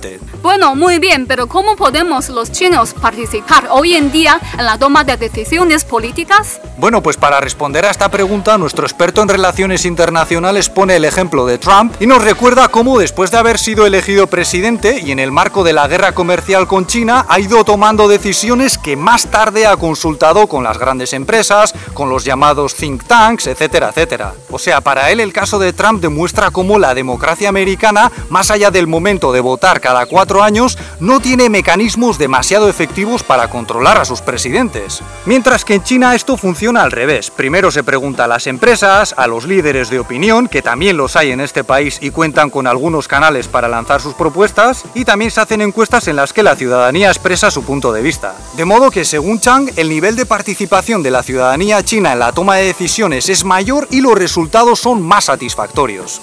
Pero bueno, todo esto es muy abstracto. ¿Cómo son esas consultas realmente? Pues por ejemplo, ahora mismo en la página web de la Asamblea Popular Nacional hay en marcha unas cuantas consultas legislativas para los ciudadanos y todo el mundo puede participar en ellas, incluido yo si soy capaz de entenderlas en mandarín, porque no piden un carnet de identidad para ello. Y entre estas consultas hay una sobre la ley de matrimonio, otra para las herencias, otra para la prevención de la contaminación por residuos sólidos, para la protección de los bosques, para la seguridad en Internet o para la gestión inmobiliaria. Además, también se pregunta a los expertos en cada área y luego se publican los resultados. ¿Y qué hay de los mecanismos de elección? ¿Qué pasa? ¿Que los chinos no pueden elegir a sus líderes? Bueno, pues aunque Chang no lo explica en la entrevista, la verdad es que en China sí se celebran elecciones para los representantes locales y pueden ser bastante democráticas en el nivel micro, por así decirlo. Por ejemplo, las aldeas en los pueblos, las elecciones pueden ser bastante parecidas a las de las llamadas democracias liberales. Pero con la diferencia de que luego son esos líderes de base y no los ciudadanos los que eligen a los representantes del nivel superior y así sucesivamente hasta las más altas instancias, como el Comité Permanente del Buró Político, que está formado por siete miembros. Además hay que tener en cuenta el lado meritocrático del sistema, que da prioridad a los candidatos con más experiencia y con mejores resultados de gestión. Así pues, desde un punto de vista formal, dada la complejidad de los procedimientos de elección, de los mecanismos de participación y de las normas a las que están sujetos los miembros del partido, que son mucho más estrictas que las del resto de los ciudadanos, es bastante arriesgado reducir a China a una simple dictadura y decir que un solo individuo o un pequeño grupo tiene todo el poder y puede ejercerlo sin ningún tipo de límite y al margen de las demandas de los ciudadanos. Y sí, es verdad que pueden producirse graves irregularidades en muchos de estos procedimientos y leyes y que en según qué cuestiones no haya una verdadera separación de poderes. Pero esto también ocurre en las democracias liberales y no por ello vamos al extremo de despreciar todas las normas que hemos creado. El tiempo está cerca. En las revelaciones del Cordero de Dios, el Divino Padre nos explica, el mundo tierra cayó una vez más, tal como cayó en la era faraónica, mosaica y cristiana. Y de verdad os digo que la cuarta era será la última, porque gobernarán los humildes. La verdadera humildad no se tranza. He aquí el error de los creadores y engañadores que inventaron la llamada democracia. Transaron y pusieron precio a los derechos de mis humildes. Lanzaron la primera piedra de egoísmo humano. Transaron lo que no les pertenecía. Olvidaron la divina advertencia no hagas a otro lo que a ti no te gustaría que te hiciesen. Y de verdad os digo que al Padre transaron. ¿No se os enseñó que vuestro Dios está en todas partes? También estoy en las mentes de los humildes. Y de verdad os digo que a los que transasteis, ellos os transarán, porque quedaréis en la ruina más grande que se haya conocido. Nadie os mandó tener posesiones materiales más de lo que tuvo un humilde. Mis humildes en su mayoría viven de su trabajo, como les fue mandado a todos. Ellos no están contra la ley del Padre, y vosotros demonios de la usura y la ambición desmedida, lo estáis. Dictado por el Divino Padre Eterno, escrito por el primogénito solar, Alfa y Omega.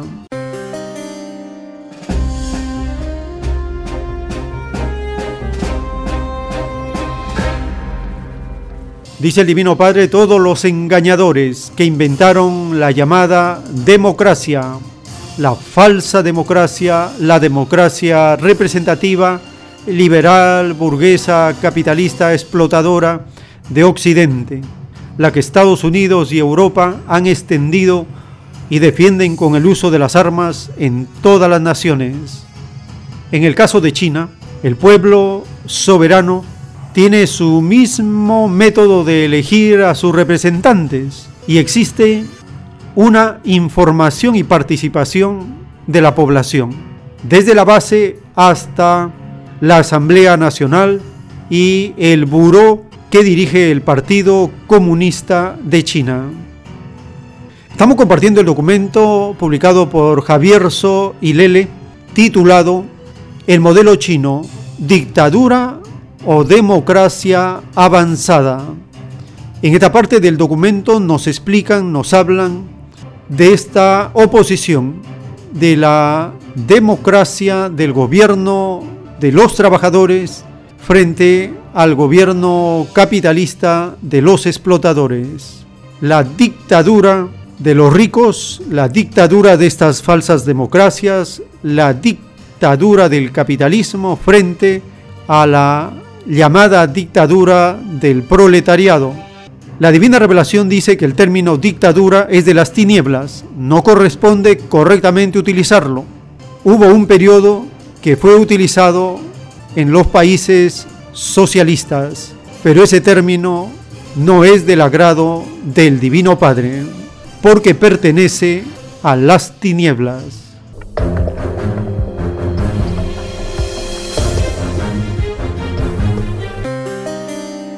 Sin embargo, el propio Mao defendió la idea de la dictadura del proletariado o la dictadura democrática popular como alternativa a la dictadura de la burguesía término que el marxismo solía utilizar para referirse a la verdadera cara de las democracias liberales. Al mismo tiempo hay personas que esperan que las elecciones de China se parezcan más a las de Occidente en el futuro. Pero Zhang no lo ve así. Sí, porque según este intelectual, China ya cuenta con una democracia más avanzada y no necesita que haya elecciones directas para elegir a los máximos representantes, porque cuenta con métodos más efectivos para trasladarles las demandas de los ciudadanos e implementarlas. Además, según Zhang Weiwei, el gobierno chino es más cauteloso y suele lanzar varias rondas de consultas antes de tomar decisiones importantes. Eso es, y así se supone que se pueden evitar grandes crisis como por ejemplo la del Brexit, la cual fue detonada por un referéndum que seguramente daría resultados diferentes en estos momentos y que según nuestro experto podría convertir a la Gran Bretaña en la pequeña Bretaña.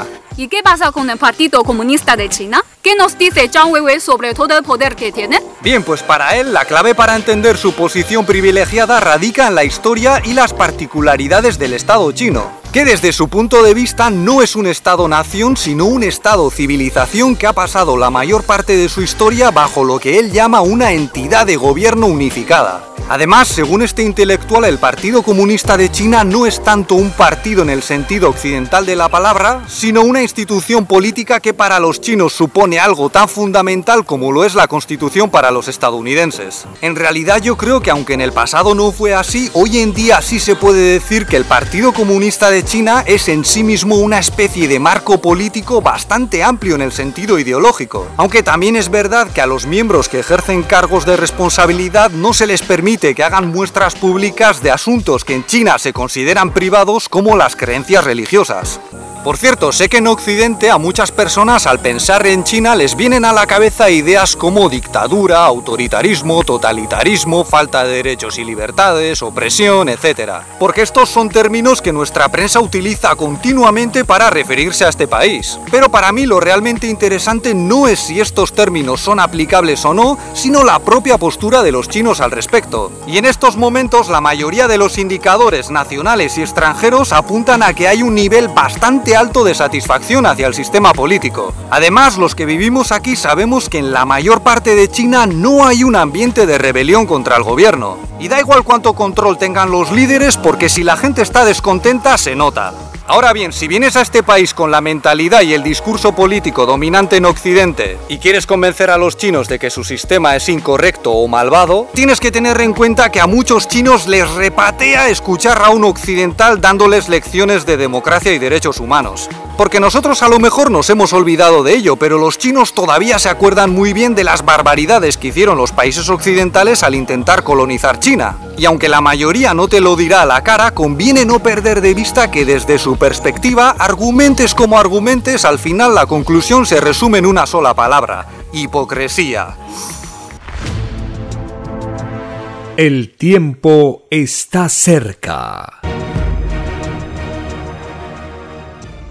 En los rollos del Cordero de Dios, el Divino Padre Eterno, nos explica su divina justicia y revela la verdad. El pueblo chino, pueblo sufrido, pero respetuoso de las leyes espirituales, duras pruebas tuvo durante muchos siglos. Estas pruebas que fueron pedidas por estos espíritus llegan a su término. Todo lo que se diga en el occidente podrido, calumnia es y juzgados son los demonios que alimentan la calumnia. No existe calumnia que no provoque un llorar y crujir de dientes en el causante de ella. Por lo tanto, preparaos falsos profetas del occidente. Vosotros habéis hecho de la verdad un negocio, creyendo que jamás rendiríais cuenta a nadie. Los hechos que se aproximan os demostrarán lo contrario. Escrito fue que seríais sometidos a un juicio final, y el principio de todo juicio divino está en vuestros propios sentimientos, que han pisoteado a otros sentimientos, falseando la divina ley de la honradez. Esto es advertencia para los llamados periodistas del planeta Tierra. El que tenga boca, que hable, que comunique las nuevas del Señor, que no sea juzgado por su silencio egoísta, pues Él enseñó que las nuevas del Señor están por sobre todas las cosas mundanas. Dictado por el Divino Padre Eterno, escrito por el primogénito solar, Alfa y Omega.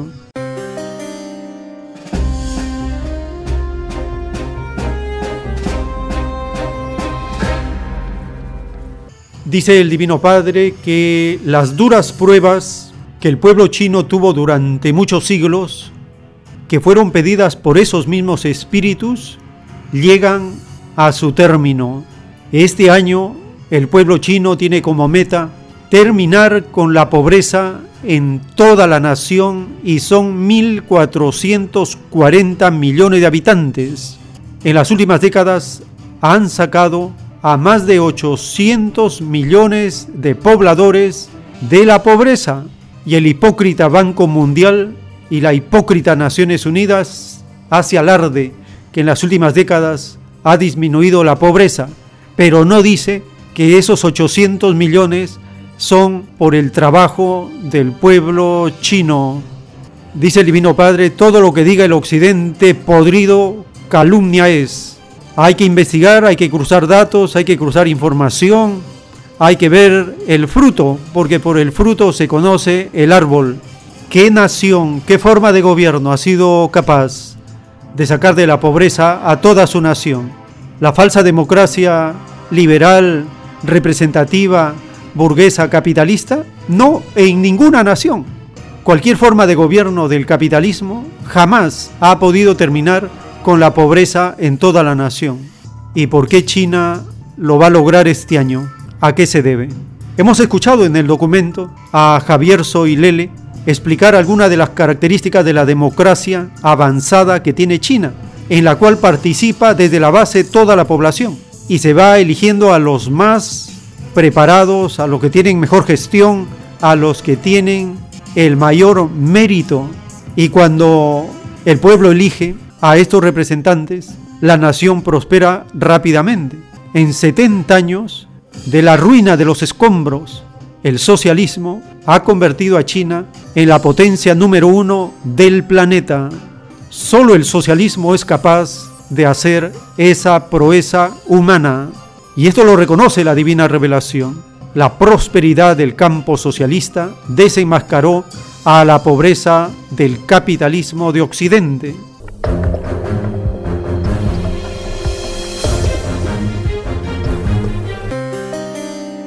Estamos compartiendo en esta edición las revelaciones del Cordero de Dios, de cómo los que defienden una falsa democracia están condenados a terminar. Y la falsa democracia, que en la teoría dice que la población gobierna, pero gobierna una minoría, en teoría la falsa democracia hace creer que todos somos libres de participar en la elección de un gobernante, y esa es otra falsedad porque si las elecciones tuvieran algún resultado de beneficio para la población, estaría prohibida las elecciones. Todo lo que le da ganancias y mantiene los privilegios de los que dominan en la nación es permitido. Lo que vaya contra los privilegios y los intereses de la mafia económica es prohibido, perseguido. censurado, bloqueado, destruido. Y hablan de libertad cuando tienen la fuerza apuntando a la población.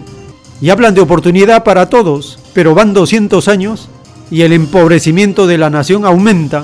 Esta falsa democracia no es ningún modelo y el pueblo no la debe defender, porque es la pillería, es el saqueo, es la estafa a las mayorías. En una forma muy astuta, imponen su constitución ilegítima, sus instituciones ilegítimas, imponen una forma de educación, una clase de educación, imponen por la fuerza todo lo que les beneficia. En cambio, en la nación socialista, la democracia es participativa y está fundamentada en la disciplina que sale del trabajo colectivo.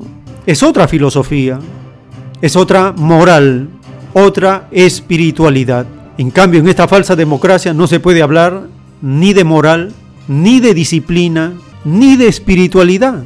No se puede hablar. Solo se habla de consumismo, materialismo, distracción, dispersión.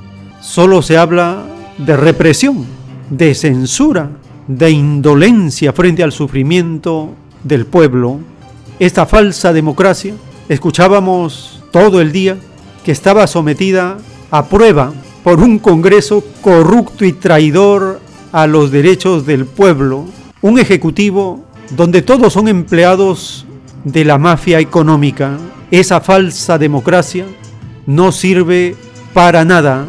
No lo enseñan las escrituras. La divina revelación la condena y no quedará en el futuro cercano que viene a la tierra, porque una nueva forma de gobierno, porque el gobierno de los humildes, el gobierno de los explotados, el gobierno de los trabajadores, fundamentado en las sagradas escrituras, y la doctrina del Cordero de Dios se va extendiendo como una concepción nueva porque tiene moral, tiene espiritualidad, tiene el sello de Dios.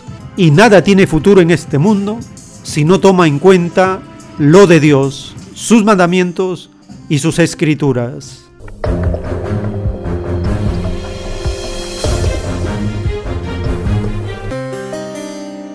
En un párrafo de los rollos telepáticos del Cordero de Dios, el Divino Padre Eterno nos explica, en la prueba de la vida había que haber pensado de que Dios jamás apoya a sistemas de vida interesados, porque la mezquindad no es del reino de los cielos.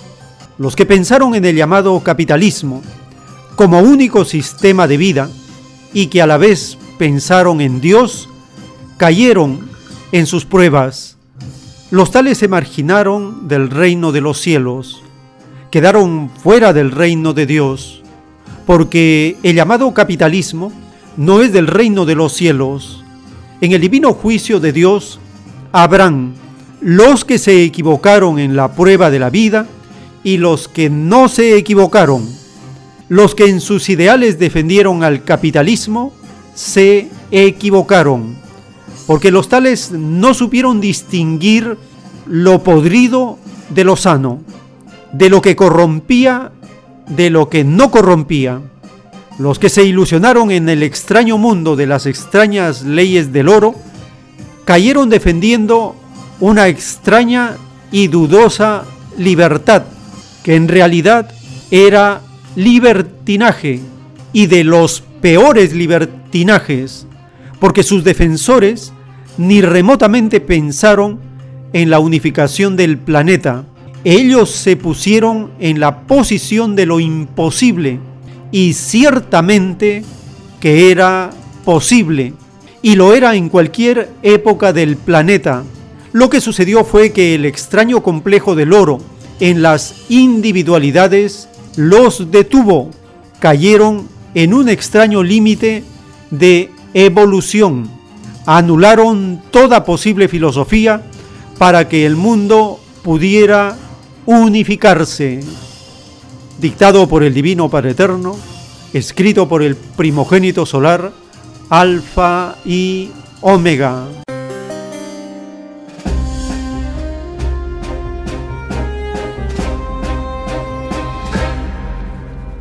Los que se equivocaron en la prueba de la vida y los que no se equivocaron.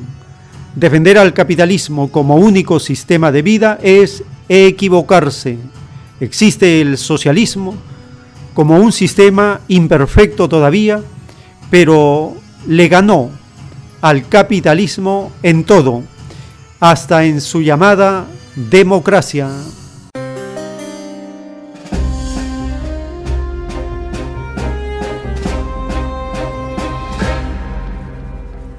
De esta manera estamos llegando al término de esta hora.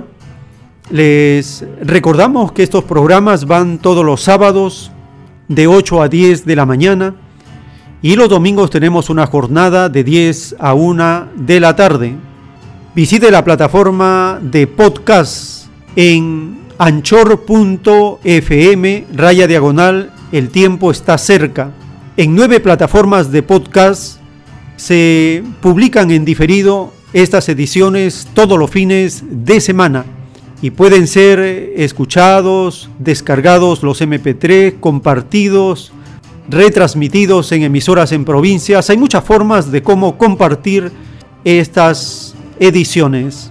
Lo más importante es que puedan visitar la página web multiidiomas www.alfayomega.com en este sitio de internet estamos subiendo las publicaciones de los libros electrónicos en la biblioteca digital o la biblioteca virtual con los libros en formato EPUB, EPUB grande.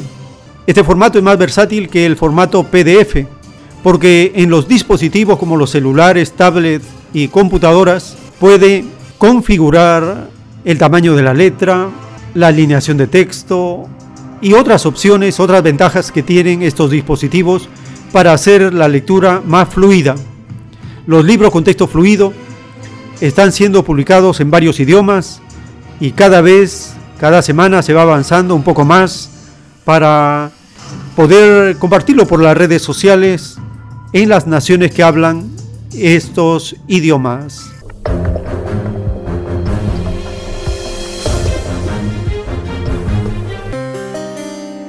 Les agradecemos por su compañía. Les invitamos a seguir en la siguiente hora.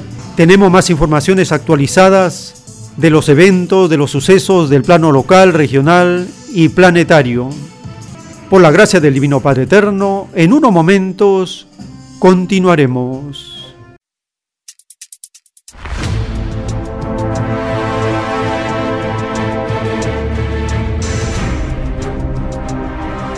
El tiempo está cerca.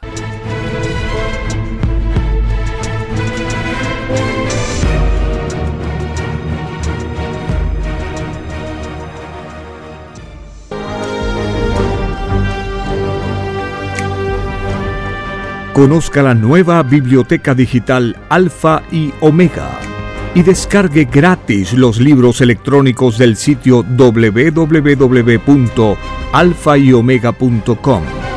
Luego, ábralos con su aplicación Play Libros o iBooks. Además, en su biblioteca configure el tipo o fuente, el tamaño de las letras, la alineación de texto y hasta puede indicar que lea en voz alta la página seleccionada.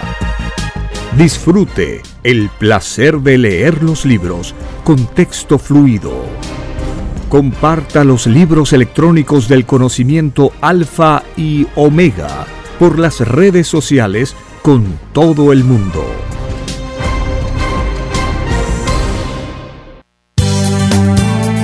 Es Radio Cielo, una nueva era de la radio en el Perú.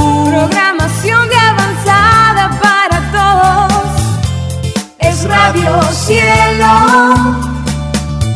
el mejor anhelo de tu vida es Radio Cielo,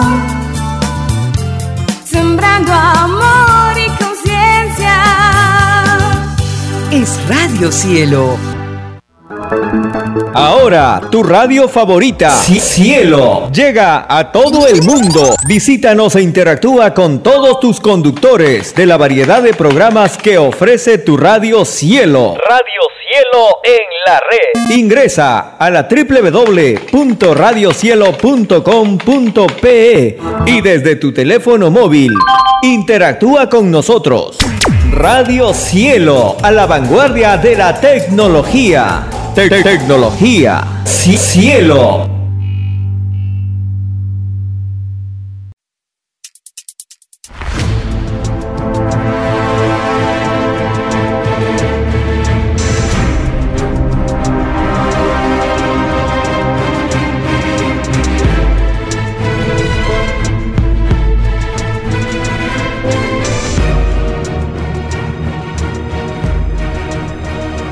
Porque los acontecimientos de la prueba de la vida no se detienen.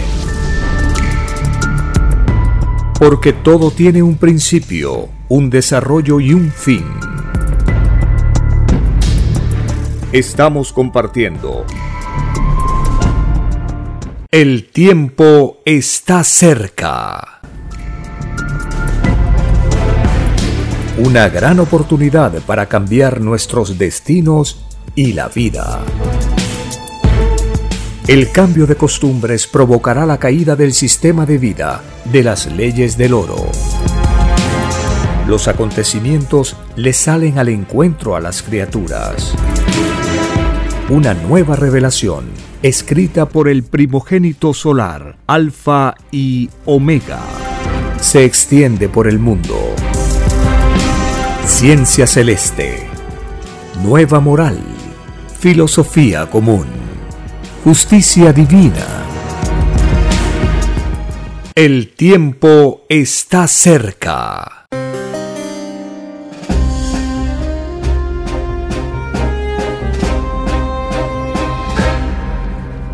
Por la gracia del Divino Padre Eterno, estamos compartiendo estas informaciones para conocer la justicia del Cordero de Dios en la divina revelación la misma que es la continuación de las Sagradas Escrituras, esta nueva doctrina nos permite ilustrar nuestra fe, relacionarla con las leyes sociales, vincularla con el cosmos infinito y crear una nueva psicología como preparación para el juicio de Dios a toda la humanidad.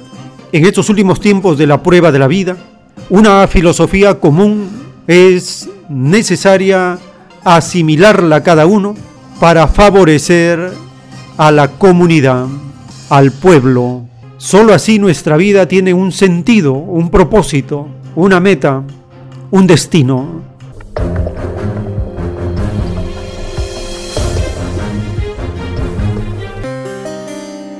Agradeciéndole por su compañía, estamos compartiendo las informaciones que consideramos nos ayudan a confrontar posiciones, modelos, sistemas, filosofías.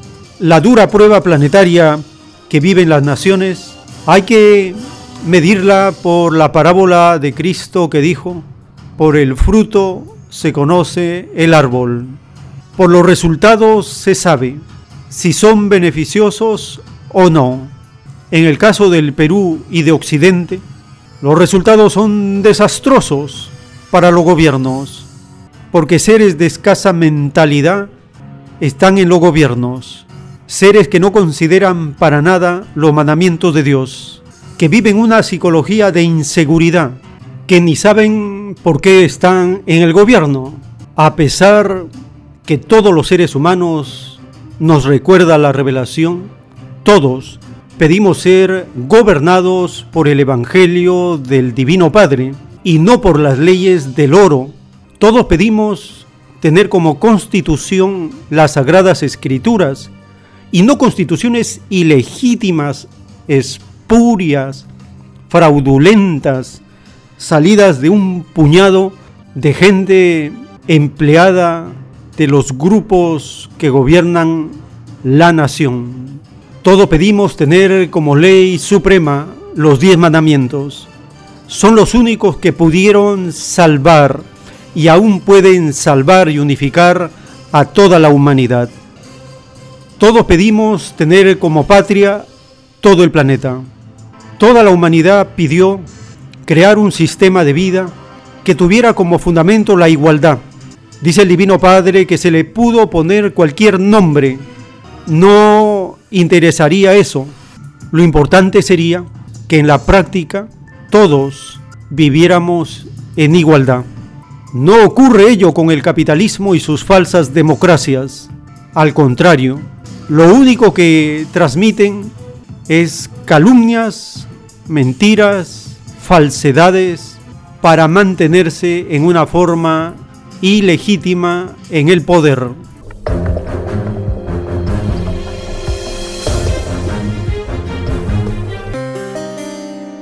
En el juicio intelectual de Dios para esta generación está escrito, en la prueba de la vida, en los últimos tiempos, la bestia capitalista, en su pobreza y caída, trató de arrastrar al bloque socialista, mas los hechos basados en la prosperidad del mundo socialista desenmascararon a la bestia este extraño engaño colectivo de la bestia lo pagan los representantes del llamado capitalismo.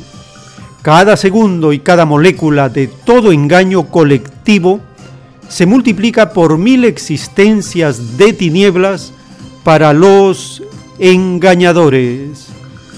Dictado por el Divino Padre Eterno, escrito por el primogénito solar, Alfa y Omega.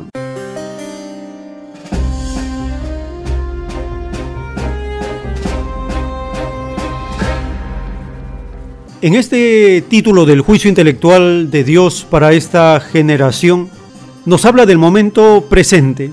El sistema capitalista está empobreciéndose y cayendo económicamente día tras día y quiere arrastrar al bloque socialista, mas los hechos basados en la prosperidad del mundo socialista desenmascaran al capitalismo.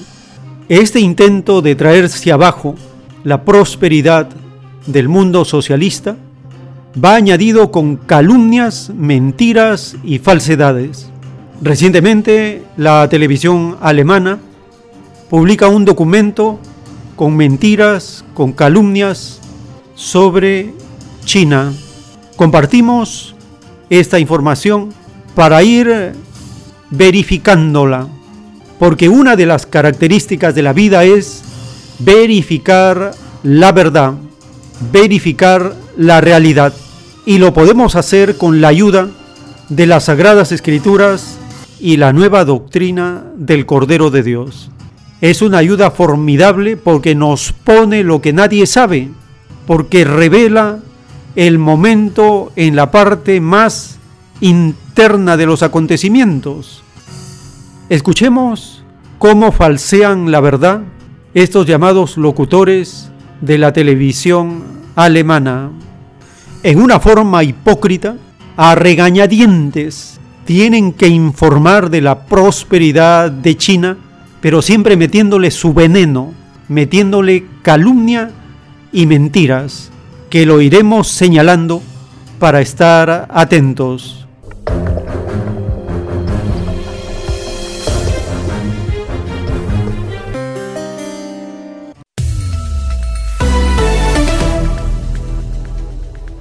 El gobierno chino quiere recuperar el control del hilo narrativo de la pandemia, que comenzó en Wuhan el pasado diciembre y pronto se extendió por todo el mundo. China presenta a Wuhan al mundo como el ave fénix que resurgió de sus cenizas para derrotar al virus. Y mientras Occidente sufre su segunda ola de contagios, en esta ciudad se reanudaron los negocios y la normalidad es casi absoluta. Bienvenidos al especial Coronavirus. Pekín concentra todos sus esfuerzos en contar una versión de la historia en la que China ha controlado satisfactoriamente la pandemia y el Partido Comunista se lleva todos los créditos de este éxito.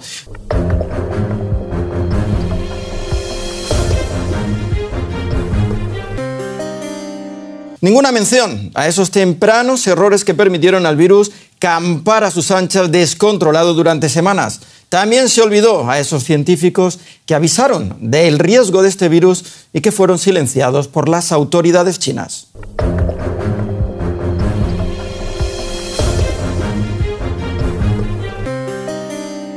Ninguna mención a esos tempranos errores que permitieron al virus campar a sus anchas descontrolado durante semanas. Vamos a verificar si lo que dice este mentiroso locutor es verdad. Ingresamos al canal de YouTube, escribimos en el buscador China publica genoma. Inmediatamente sale un documento de la televisión china del 23 de enero de 2020. Es decir, apenas se había dado la noticia, a las dos semanas los científicos chinos y el gobierno autorizaron publicar una base de datos del nuevo coronavirus. Dos semanas transcurrieron desde que se dio esta noticia. En dos semanas se publicó el genoma del COVID-19 en una página, en un sitio de internet abierto para que todos los científicos del mundo empiecen a estudiar y a prepararse ante lo desconocido que venía. Pero este locutor mentiroso de la televisión alemana, en una forma tendenciosa, dice que no hicieron nada en semanas. Falso. En dos semanas se publicó el genoma, como lo vamos a escuchar en este documento que está al alcance de todos cuando se busca para verificar si es verdad o no lo que está diciendo tal o cual locutor o, llamado periodista.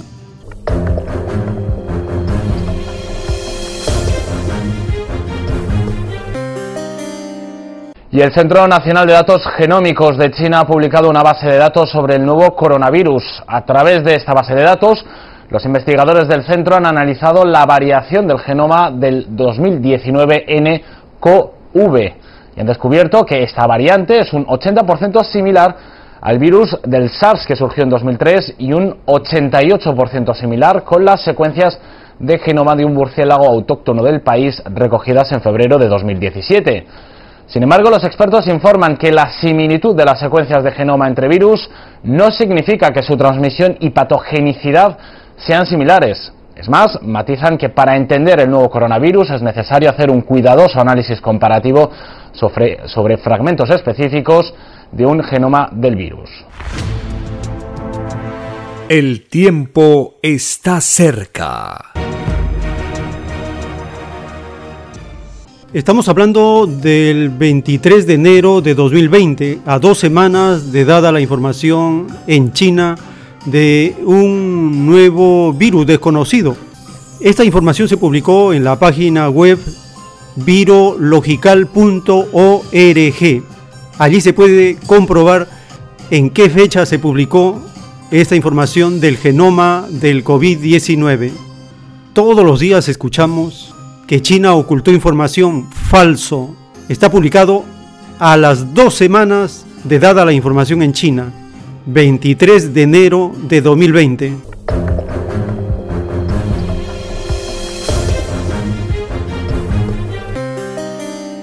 También se olvidó a esos científicos que avisaron del riesgo de este virus y que fueron silenciados por las autoridades chinas. Otra de las mentiras y calumnias que toda la prensa mundial se encarga de repetir constantemente es acerca del doctor Li. Sin embargo, la televisión china inmediatamente informó del caso. Esta noticia se publicó el 8 de febrero de 2020.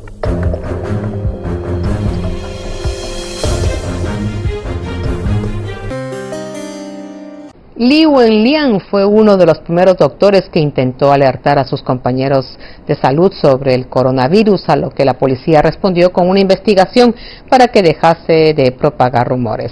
El oftalmólogo de 34 años murió el viernes después de contraer el virus a principios de febrero cuando trataba pacientes en Wuhan. La Comisión Nacional de Supervisión de China, el máximo órgano disciplinario del país, ha anunciado que investigará todas las circunstancias que rodean la muerte del médico. El fallecimiento de Li ha desencadenado un gran dolor en todo el país y las autoridades chinas, así como la Organización Mundial de la Salud, se han sumado a expresar sus condolencias. El doctor Li Wenlian se contagió por el coronavirus mientras trataba a pacientes en el Hospital Central de Wuhan, en la provincia de Hubei. A pesar de que el personal sanitario hizo todo lo posible por salvarle la vida, el doctor falleció la madrugada del viernes. Desde la Comisión Nacional de Salud de China queremos expresar nuestras más profundas condolencias y transmitir nuestro más sincero pésame a su familia. El tiempo está cerca. La plaza Tiananmen en el corazón de la capital, Pekín. En ella se levanta el imponente Museo Nacional de China. Ding Li ha venido con su nieta Mai. El arte del museo es el realismo socialista clásico que rinde homenaje a los trabajadores que hicieron frente a la pandemia. Mai posa tímidamente con los héroes de la lucha contra el coronavirus. El tema de la exposición, la unidad es fortaleza, la exposición hizo que se me saltaran las lágrimas. Amo mi país y a los líderes del partido. Sin los líderes del Partido Comunista no habríamos superado este enorme desafío. Las obras dejan poco margen a la libre interpretación. El mensaje es claro. China ha logrado contener el virus bajo el liderazgo comunista. En el centro y sin embargo relegados de alguna manera a un segundo plano los voluntarios anónimos que trabajaron hasta el agotamiento para frenar la pandemia. Para nosotros incluso quedarnos en casa era una obligación patriótica. No sabíamos lo que la gente en primera línea tuvo que sacrificar. Estoy orgulloso de que China haya controlado la pandemia. El gobierno chino se ha autoproclamado salvador de la nación y amigo de aquellos en apuros en otros países. En la lucha mundial contra el virus hemos actuado con sabiduría y fortaleza. Hemos cumplido nuestras obligaciones internacionales con responsabilidad y transparencia. En el gran salón del pueblo de Pekín no hay lugar para la duda y no es momento ahora para admitir errores. Jun Nanchang, el máximo experto en coronavirus del país, es honrado por el propio Xi Jinping. Jung es una de las figuras prominentes en la exposición, otros simplemente son ignorados. Li Benliang alertó sobre el coronavirus cuando las autoridades aún negaban su existencia. Este médico de Wuhan fue forzado a retractarse y no pudo hablar más en público. Li contrajo la enfermedad y murió. Durante semanas, mientras se encubría la realidad, la pandemia se propagó por el país sin control. A pesar de que lo hayan dejado fuera del relato oficial, la historia de Li no se olvida. Una exposición no lo puede mostrar todo. Creo que los informantes son pioneros a los que deberíamos respetar y admirar. Para los héroes ignorados deberíamos construir un monumento en nuestros corazones. Los monumentos oficiales los construye el Partido Comunista y no expresan ninguna crítica. El régimen no tolera el disentimiento. El tiempo está cerca. Durante semanas, mientras se encubría la realidad, la pandemia se propagó por el país sin control. Esta información de este locutor es falsa. Si fuera verdad que sin control se extendió por todo el país, China tiene 1.440 millones de habitantes. Hasta la noche del 18 de septiembre de 2020, China está en el puesto número 41 de las naciones afectadas con solo 85.269 contagiados y 4.634 personas fallecidas. 1.440 millones de habitantes. Solo tiene un poco más de 85.000 contagiados. Comparémoslo con la ciudad de Lima, en Perú. Lima, con 10 millones de habitantes, alcanza la cifra de 340 mil contagiados, cuatro veces más que todo China. ¿Cómo se le ocurre mentir a este locutor de la televisión alemana diciendo que el virus se extendió haciendo estragos por semanas por todo el país. Falso. El pueblo chino, con la disciplina que le caracteriza, donde prima lo colectivo sobre lo individual, asumió la dirección dada por el gobierno de guerra popular contra el virus. Esa fue la estrategia de contención que duró más de 70 días y lo controlaron. 70 días. Una nación de 1.440 millones de habitantes. En el caso de Perú, solo Lima, 10 millones de habitantes. ¿Cuántos contagiados hay? 340 mil contagiados, cuatro veces más que toda la nación china. ¿Cómo se puede explicar esto? Estamos desenmascarando las mentiras del podrido occidente, como le llama el Divino Padre en la revelación, que todos los días transmiten contra China. No quieren que se conozca cómo han podido controlar en 70 días a este virus, un virus desconocido para todos, que hasta el día de hoy sigue azotando a todas las naciones de Occidente. Estamos escuchando este documento publicado por la televisión alemana, llena de calumnias, mentiras y falsedades. Podemos desenmascarar una tras una, pero basta con algunos ejemplos para sacar lección. Continuemos escuchando este documento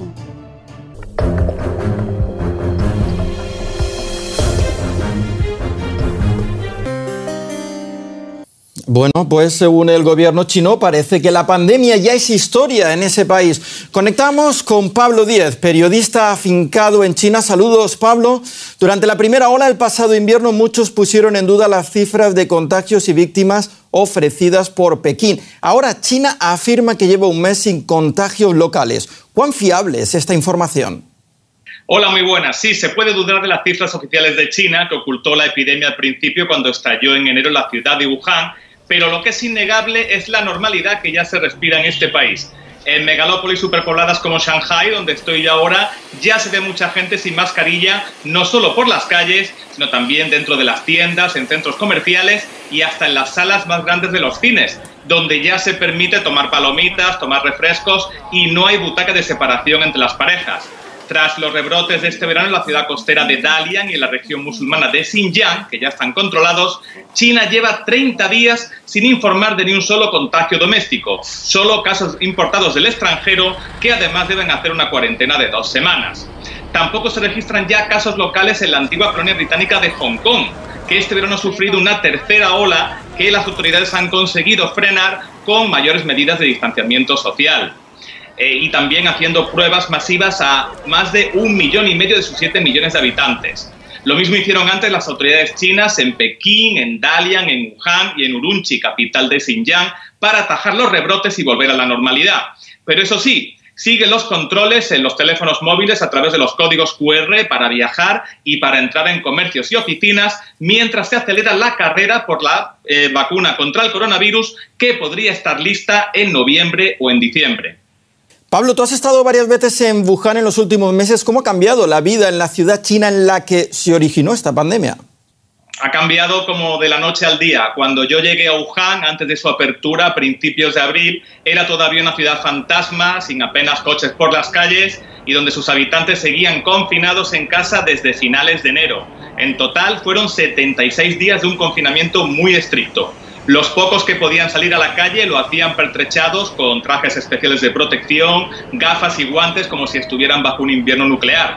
Tras las pruebas masivas de mayo, que se hicieron a 9 de los 11 millones de habitantes de Wuhan, yo volví el mes pasado y me encontré una ciudad totalmente diferente, con bastante gente sin mascarilla por la calle, atascos, restaurantes al aire libre llenos y mercadillos abarrotados.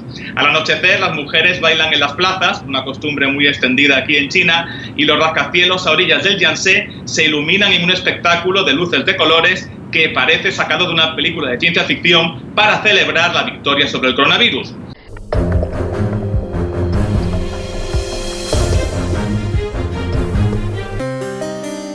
A pesar de todas estas calumnias, el presidente Xi Jinping propone construir una comunidad de futuro compartido para la humanidad. Una comunidad significa una sociedad comunista. China también ha hecho un llamado para la solidaridad global a la hora de abordar la pandemia. En la Asamblea General de Naciones Unidas de hace cinco años, el presidente Xi Jinping propuso el concepto de construir una comunidad de futuro compartido para la humanidad y la idea ha sido importante en lo que respecta a la respuesta de China para frenar la COVID-19. Veamos más detalles acerca de los valores esenciales de este concepto y en qué medida es relevante para detener la pandemia. El concepto de construir una comunidad de futuro compartido para la humanidad ha sido enfatizado en muchas ocasiones por el presidente chino Xi Jinping. El 28 de septiembre de 2015, el mandatario chino propuso el término en su discurso durante el debate general de la 70 sesión de la Asamblea General de la ONU. Conforme las Naciones Unidas entran en una nueva década, unámonos más que nunca para crear una asociación mutuamente beneficiosa y una comunidad de futuro compartido para la humanidad. Dejemos que la imagen de un mundo libre de guerra y los beneficios de una paz duradera se asienten en nuestros corazones. Dejemos que las aspiraciones de desarrollo, prosperidad, imparcialidad y justicia se extiendan por el mundo. El 18 de enero de 2017, el presidente Xi pronunció un discurso ante el Palacio de las Naciones en Ginebra. El mandatario chino se encontraba asistiendo a una conferencia de alto nivel en la que propuso de manera exhaustiva la hoja de ruta para construir conjuntamente una comunidad de futuro compartido para la humanidad a través de la consulta. Entreguemos el testigo de la paz de generación en generación, defendamos el desarrollo y hagamos que la civilización florezca. Esto es lo que la gente de todos los países añora. Es también la responsabilidad que deberían asumir los líderes de Estado de nuestra generación. La propuesta de China es construir una comunidad de futuro compartido para la humanidad y alcanzar un desarrollo de beneficio mutuo.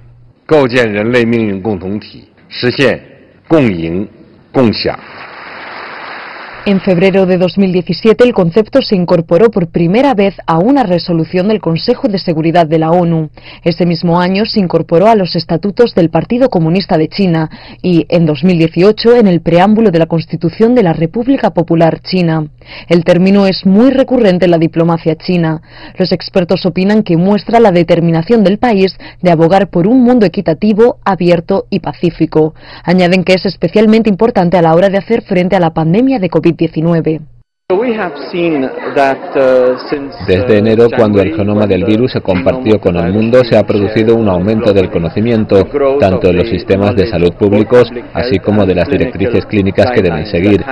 Hemos visto una gran cooperación global, tanto bilateral como multilateral, y tenemos que reconocer que se han realizado muchas contribuciones.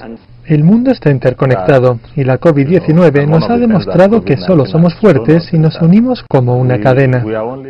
La crisis sanitaria mundial ha evidenciado la necesidad de trabajar juntos. En lo que respecta a esta iniciativa, yo la entiendo como que es importante que juntos todos los países, sin importar religión, idioma o desarrollo de la economía, aunemos fuerzas para cooperar y para resolver el problema al que la humanidad se está enfrentando. Dicho concepto está perfectamente descrito dentro de la visión del presidente Xi. El modo en el que comparte la visión para toda la humanidad se refiere básicamente a cómo tenemos que luchar contra la COVID-19 para tener un futuro compartido y poder superar la crisis juntos. Si realmente queremos vencer al virus, la única manera es luchar juntos. La batalla contra la COVID-19 demuestra lo interconectados que estamos y lo importante que es construir nuestro futuro compartido. CGTN en español.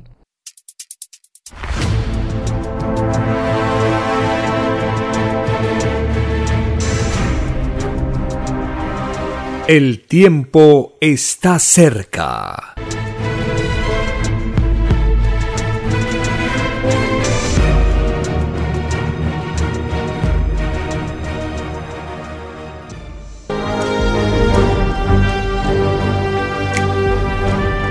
Conozca la nueva biblioteca digital Alfa y Omega y descargue gratis los libros electrónicos del sitio www.alfayomega.com. Luego, ábralos con su aplicación Play Libros o iBooks. Además, en su biblioteca configure el tipo o fuente, el tamaño de las letras, la alineación de texto, y hasta puede indicar que lea en voz alta la página seleccionada. Disfrute el placer de leer los libros con texto fluido. Comparta los libros electrónicos del conocimiento alfa y omega por las redes sociales con todo el mundo.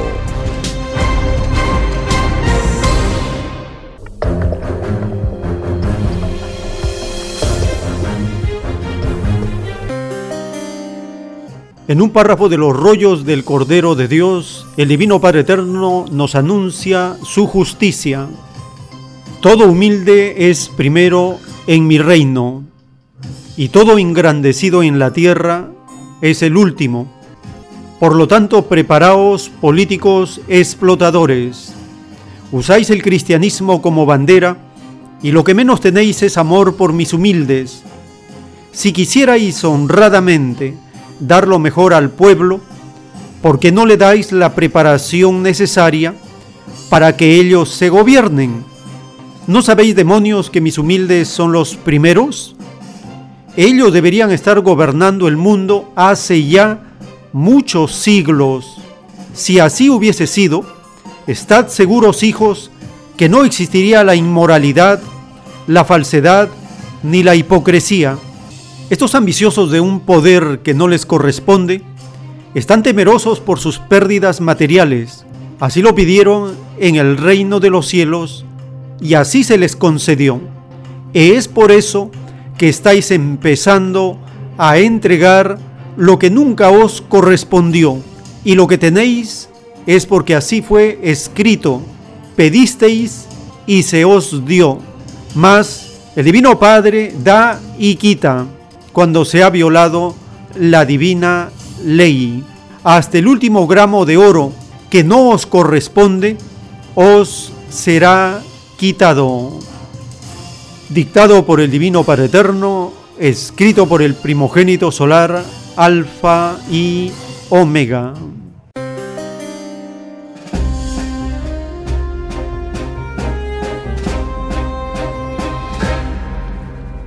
El Divino Padre nos dice que si verdaderamente los que se creen dirigentes tuvieran amor por los humildes, si quisieran dar lo mejor honradamente al pueblo, ¿por qué no les dais la preparación necesaria para que ellos se gobiernen?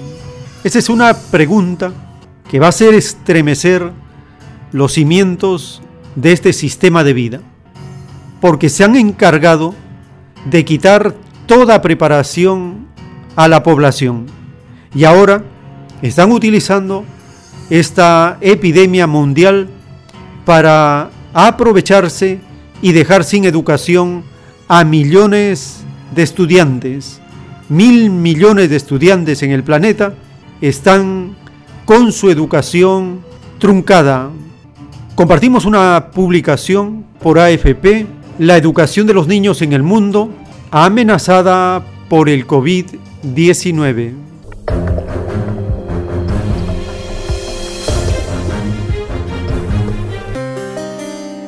La pandemia de nuevo coronavirus podría borrar los logros alcanzados en los últimos 10 años en salud y educación.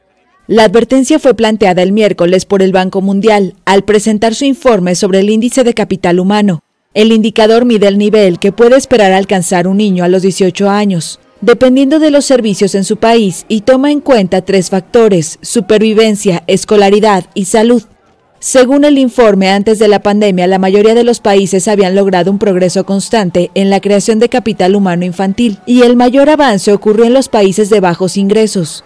Aún así, antes de la crisis, un niño nacido en un país de bajos ingresos podía esperar alcanzar solo el 56% de su capital humano potencial, comparado con un niño con un nivel completo de educación y en buena salud. El Banco Mundial calcula que con la pandemia estas desigualdades se ampliarán. Más de mil millones de niños han dejado de recibir clases por culpa de la COVID-19 y la situación golpea con especial dureza a las niñas. Además, la pandemia agrava los riesgos de la violencia contra las mujeres, de matrimonios precoces y embarazos en la adolescencia, todos factores que limitan las perspectivas de aprendizaje y empoderamiento de las mujeres y las niñas. La edición 2020 incluye datos de 174 países que representan el 98% de la población mundial.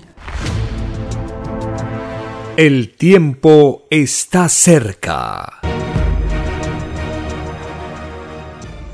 En los rollos del Cordero de Dios, el Divino Padre Eterno nos explica acerca de la educación.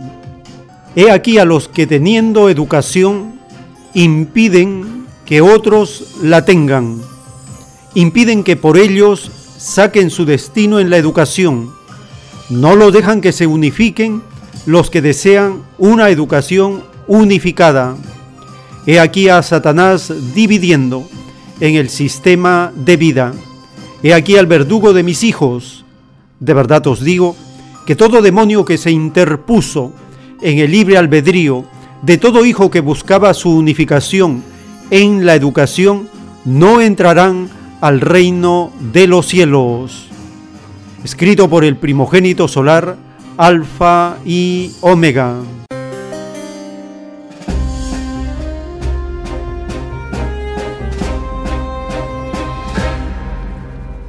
El canal RT en español publica una nota de la marcha de profesores y estudiantes en el Perú.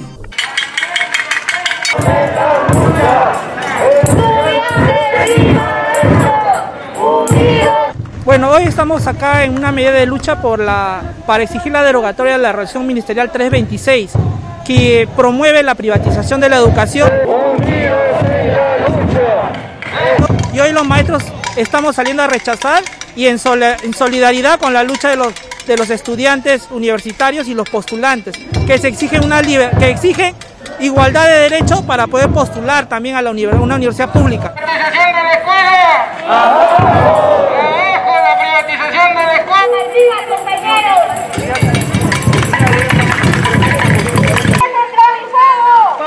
Por un examen de admisión presencial.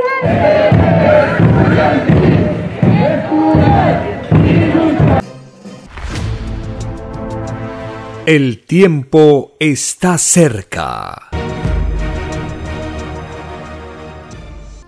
En un plano celeste de la doctrina del Cordero de Dios, el Divino Padre Eterno nos anuncia, todos aquellos que se opusieron a que mis humildes tuvieran educación y conocimiento de la ciencia de la tierra, no entrarán al reino de los cielos, empezando por los que fueron legisladores, que más les valdría no haber nacido si cuando fueron legisladores hubo siquiera un explotado analfabeto, porque ninguno entrará al reino de los cielos. ¿No enseñan mis escrituras que todo humilde es primero ante el Padre? Ellos debieron ser los primeros en el conocimiento, y los llamados legisladores hicieron lo opuesto. Yo pregunto a la maldita derecha, que siempre se acaparó lo mejor, durante vuestro yugo a que sometisteis a mis humildes, ¿hubo un analfabeto? Ciertamente que los hubo y los hay por millones. Y de verdad os digo, demonio de la astucia y la avaricia, deberéis pagar por cada analfabeto, por cada segundo de ignorancia, por cada vida sin instrucción, y cada segundo que deberéis pagar equivale a una existencia que os alejará del reino de los cielos. Escrito por el primogénito solar, Alfa y Omega.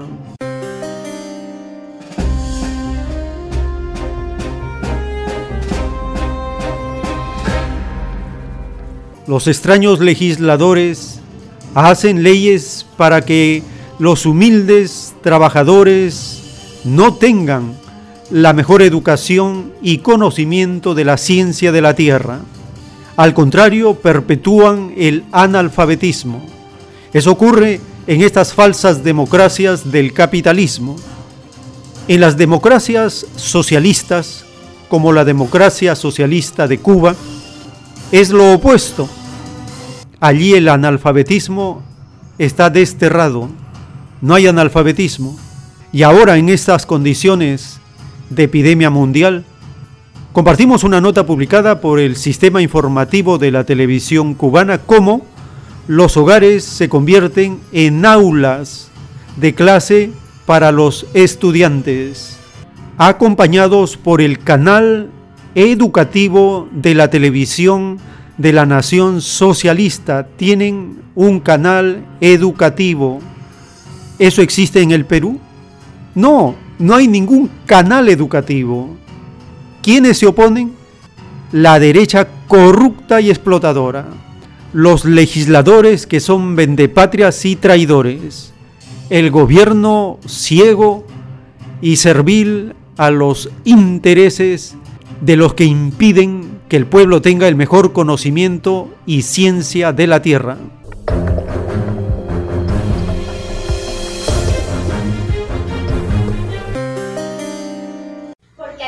Para Angélica María, el curso escolar ha reanudado de forma diferente. Ella vive en La Habana, uno de los territorios que por la situación epidemiológica que presentan no han podido retomar el periodo lectivo en las instituciones educativas. Sin embargo, la pequeña, hoy desde casa, continúa su tercer grado. Con la ayuda de los teleprofesores y de su abuela, repasa los contenidos y se prepara para cuando pueda volver a las aulas junto a sus maestros y amigos. Por la situación epidemiológica en mi provincia, no he podido regresar a mi aula, pero ahora en mi casa he preparado todos mis materiales escolares y mi casa es mi escuela. Mi familia ha sido de mucha ayuda, sobre todo mi abuelita. Ella todos los días me repasa, se lee cada uno de los contenidos que yo he trabajado y me repasa esos contenidos en tarea independiente. Ella se hace, hace los otros deberes de la casa Mientras yo estudio, al final ella me revisa, me repasa sobre todo en lengua la lectura y la escritura de textos y en matemática los problemas. Los invito a ver las teleclases que nos han preparado el Ministerio de Educación junto con el canal educativo y a ellos gracias por esta hermosa programación. Desde casa esta pionera también nos cuenta cómo en su tiempo libre, con varias iniciativas, continúa aprendiendo a través de la lectura. En mi tiempo libre he preparado una mini biblioteca. Como pueden ver, tengo varios libros aquí, como La Edad de Oro, y algunos de José Martí y de Fidel. Les aconsejo estos y sobre todo este, que es cuidado en la vía, que nos sirve de mucho. La programación televisiva diseñada para estos estudiantes que por la situación epidemiológica de sus territorios no han podido retornar a las aulas y que hoy se transmite por el canal educativo contribuye a que continúen sistematizando contenidos. Un curso que reanuda de forma diferente aunque no todos han podido regresar a las instituciones educativas, cada hogar se convierte en una escuela para que los pequeños continúen el aprendizaje. Hasta allí ha llegado la dedicación de los docentes que a través de la televisión no han dejado de acompañar a sus estudiantes llevándoles las orientaciones necesarias. Otros hacen uso del Internet y las nuevas tecnologías para aclarar las dudas de sus alumnos. Esencial el papel de la familia, esos padres, abuelos, tíos que hoy también asumen el rol de maestros y vuelven a los estudios para apoyar a sus hijos. Retos que nos ha impuesto esta pandemia que se empeña en aislarnos, que nos cambia las rutinas. Aún así, la educación busca las vías para llegar a todos, para que pequeños como Angélica María continúen su aprendizaje. Yusilín Suárez Hogando, Sistema Informativo de la Televisión Cubana. El tiempo está cerca. En las revelaciones telepáticas del Cordero de Dios, el Divino Padre Eterno nos habla de la educación.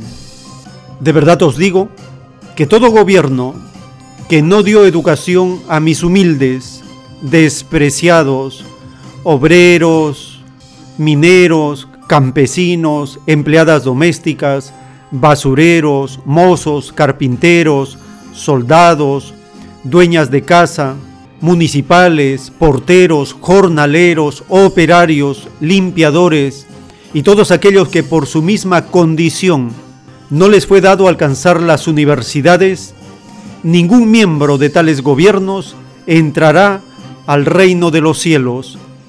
¿No enseñan mis escrituras que todo humilde es primero? Y vosotros por hacer en vuestras leyes lo contrario, no veréis la gloria del Padre.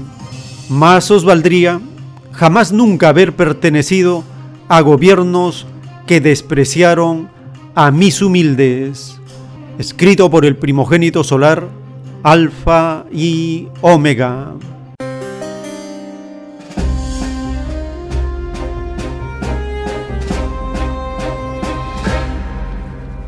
Esta orden dada por el Divino Padre, ninguna falsa democracia del podrido occidente capitalista lo ha cumplido. Lo que ocurre en las democracias socialistas es diferente, es lo opuesto. El pueblo, los trabajadores, tienen acceso a la educación. En el año 2002, el científico y revolucionario Fidel Castro, en medio del calor de la batalla de ideas, crean la Universidad de las Ciencias Informáticas. Han salido ya más de 15.000 ingenieros de esta universidad en el corto tiempo que lleva.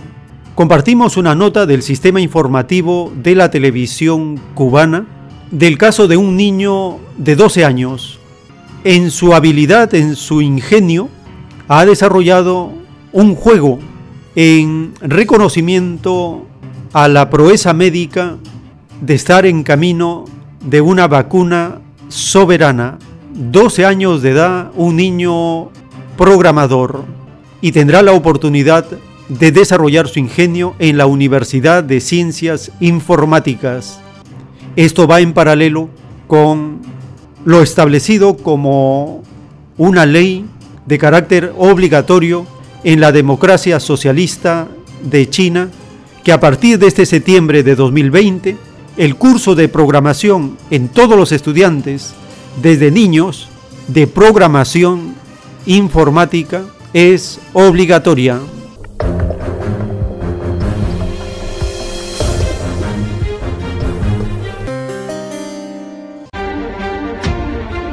Equipo de naturaleza secreta de Mundo Latino reveló en los últimos días en redes sociales varios rostros y uno de ellos fue el de Carlitos. Mi nombre es Carlos Reina Velázquez González, tengo 12 años y estoy cursando el sexto grado en la Escuela Marcelo Salado Lázaro. A esa edad y en unas dos semanas, este pequeño habanero, amante del inglés, el chino y las artes marciales, concibió un videojuego inspirado en la vacuna cubana contra la COVID-19. Soberana 01 es su nombre. Eh, salí a la mesa redonda donde explicaron eh, que ya Cuba tenía una vacuna que le iban a poner en ensayos clínicos el día 24. Entonces ese día me entusiasmé y me puse a investigar en la página web del Finlay, del Instituto de Finlay de Vacunas, para aprender cómo funcionaba la vacuna. A partir de ahí empecé a diseñar y programar el juego. ¿Y qué programa utilizaste? Utilicé el RPG Maker MV 1.6.1. Con una avidez poco común para su edad, Carlitos estuvo al tanto de la labor de los científicos del Instituto Finlay de Vacunas, a los cuales admira. Me parece que eso le sirvió de motivación para terminar el juego como tal, porque incluso cuando él comenzó el juego a inventar, él quería ir a la par de la investigación. Él quería el resultado del juego a la par, pero él dice que él lo iba a terminar porque él tenía la esperanza de que, de que la vacuna soberana iba, le iba a ganar al virus.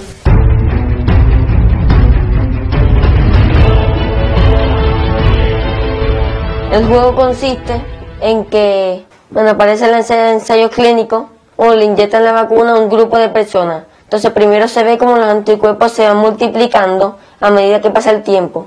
Luego cuando las personas ya salen a la calle, eh, una de ellas le tose a otra y esa persona tenía el COVID, el SARS-CoV-2. Entonces el, el SARS-CoV-2 trata de entrar al cuerpo pero no puede porque los anticuerpos le impiden entrar, lo desintegran.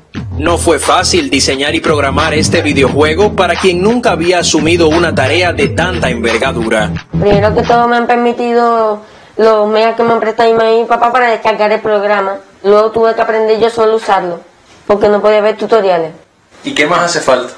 También tenía que entrar a páginas web para investigar sobre la vacuna y también tenía que descargar fotos del SARS-CoV-2. El nivel de dificultad es reconocido por cuantos han tenido la suerte de combatir al SARS-CoV-2 de este modo. He ganado, pero hay que batirse. Hay que concentrarse en el juego para ganar, así como hay que concentrarse y hacer las cosas bien en la lucha contra la COVID-19 en nuestro país. ¿Y ahora qué piensas hacer después de todo esto? Yo pienso seguir con mi vida normal, seguir estudiando para llegar a ser ingeniero informático o algo que tenga que ver con la ciencia de la computación.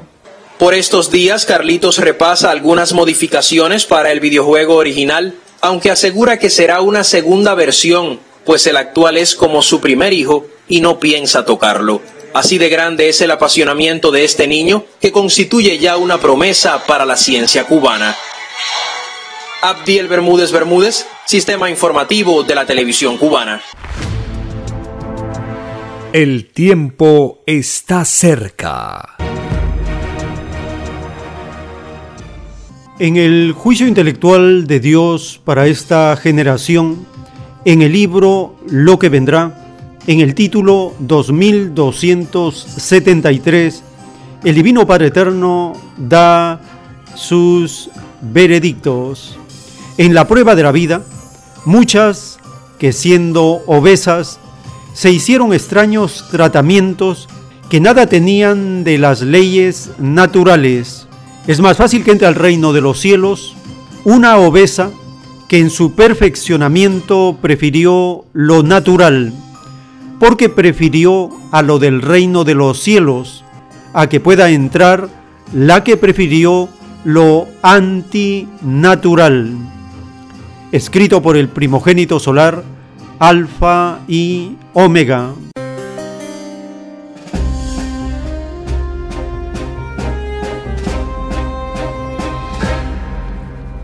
Lo natural es del reino de Dios y todo lo que tenga que ver con mantener, con recuperar y fortalecer la salud con medios naturales es del agrado del Divino Padre.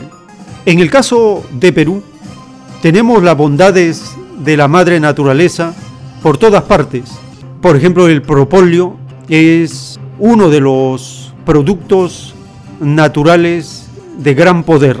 En el caso de la fórmula de luz alfa el propóleo de luz alfa tiene una fórmula tan potente que es muy beneficiosa para mantener en un nivel óptimo las defensas del organismo.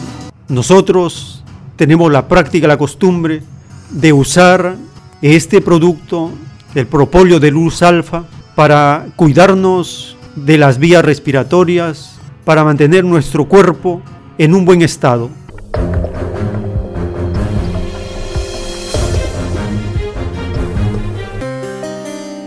Compartimos una nota publicada por el Sistema Informativo de la Televisión Cubana de la soberanía, la capacidad que tiene la democracia socialista de promocionar, de perfeccionar la medicina natural para la población en Cuba.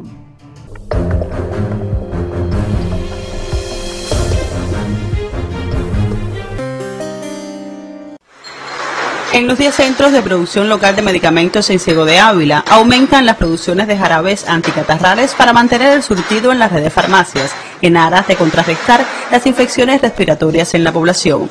Los concentrados de aloe, cebolla e mefasma son los más demandados un plan anual de producción de medicamentos naturales de 3.228.000 frascos. De esos ya en estos momentos hemos elaborado 2.223.000 frascos. De esos 2 millones, medio millón son solamente de jarabe. O sea, tenemos 511.000 frascos de jarabe elaborados y eso responde a la alta demanda que la población ha hecho en este periodo. No hemos tenido problemas en cuanto a la materia prima, ya que el MinSIN no ha surtido el azúcar necesaria para toda esta producción, así teniendo también los frascos tanto, tanto de 120 ml como de 960 ml que posterior, anteriormente fue la distribución que se hizo, así también como hemos abastecido en alcohol para los, para los extractos, que los extractos no nos han faltado, dígase extracto de aloe, de cañandonga, la majagua que se ha hecho, también se ha hecho jarabe de imefarma, la cebolla, eh, para diferentes producciones, para que la población se sienta satisfecha con las producciones que hacemos aquí. Además de los fármacos elaborados a base de medicina verde en los centros de producción, en las farmacias dispensariales se intensifican la fabricación de hipoclorito de sodio al 1% y la solución alcohólica al 70%, cumpliendo con las medidas de bioseguridad en su elaboración. E incluso hay otros productos como el propadal, como el toronjil de menta, que la población por su alto nivel de alcohol también lo ha utilizado. Con el aumento de los casos de COVID-19 en Sego de Ávila, se trabaja arduamente para garantizar en las redes de farmacias los jarabes anticatarrales, las soluciones alcohólicas y antibacterial, con el propósito de disminuir la propagación del nuevo coronavirus. Desde Sego de Ávila, María Sligón, Sistema Informativo de la Televisión Cubana. El tiempo está cerca. De esta manera estamos llegando al término de esta jornada informativa. Hemos comparado la falsa democracia con la democracia socialista. La falsa democracia le llama a la disciplina socialista dictadura. Esta falsa democracia le llama al gobierno socialista régimen autoritario. Pero ¿qué moral tiene esta falsa democracia de señalar, de criticar a una nación que prioriza lo colectivo sobre lo individual? A un Estado socialista que da educación a toda su población, que no tiene analfabetos. ¿Con qué moral esta falsa democracia se atreve a criticar a otro sistema de vida superior a este fracasado y demoníaco sistema capitalista. Hemos conocido cómo cuando un pueblo es soberano decide la forma de educación que necesita. No está esperando órdenes del Banco Mundial, el Fondo Monetario Internacional, que le dicten la currícula. La oportunidad que puede dar esta epidemia global es que los padres pueden utilizar este tiempo para enseñar a sus hijos la verdad porque Cristo dijo que solo la verdad nos hará libres. La verdad no está en esta falsa democracia, la verdad está en un sistema de vida que prioriza lo colectivo y que tiene como base el trabajo y de él sale la disciplina que caracteriza a una nación socialista.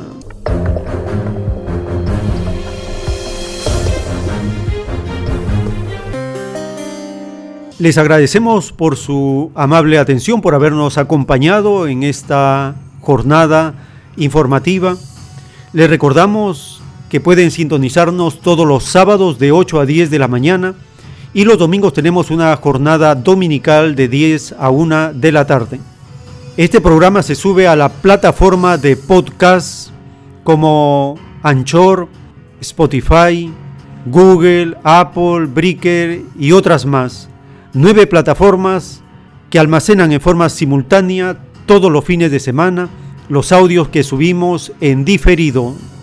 Lo más importante es que visiten el sitio multiidiomas www.alfayomega.com. En esta página de internet estamos subiendo las publicaciones electrónicas en formato EPUB, EPUB grande. Estos libros electrónicos se adaptan con facilidad a todos los dispositivos. La lectura de texto fluido es una sensación muy agradable. Permite leer con mayor rapidez los rollos, los títulos, los artículos telepáticos. Les agradecemos por habernos acompañado en esta edición. Si el Divino Padre Eterno lo permite, hasta una nueva jornada informativa.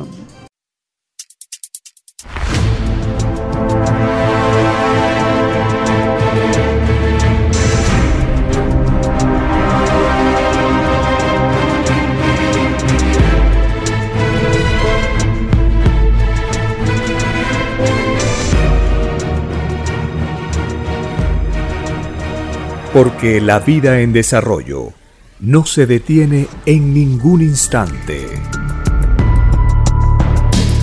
porque el poder filosófico de las masas encuentra el hilo de la ley común de la naturaleza. La igualdad triunfa en la prueba de la vida. Por el principio de un nuevo amanecer en la historia humana, hemos presentado El tiempo está cerca. Para ver el reino de Dios, para vivir el nuevo estado de cosas del nuevo mundo.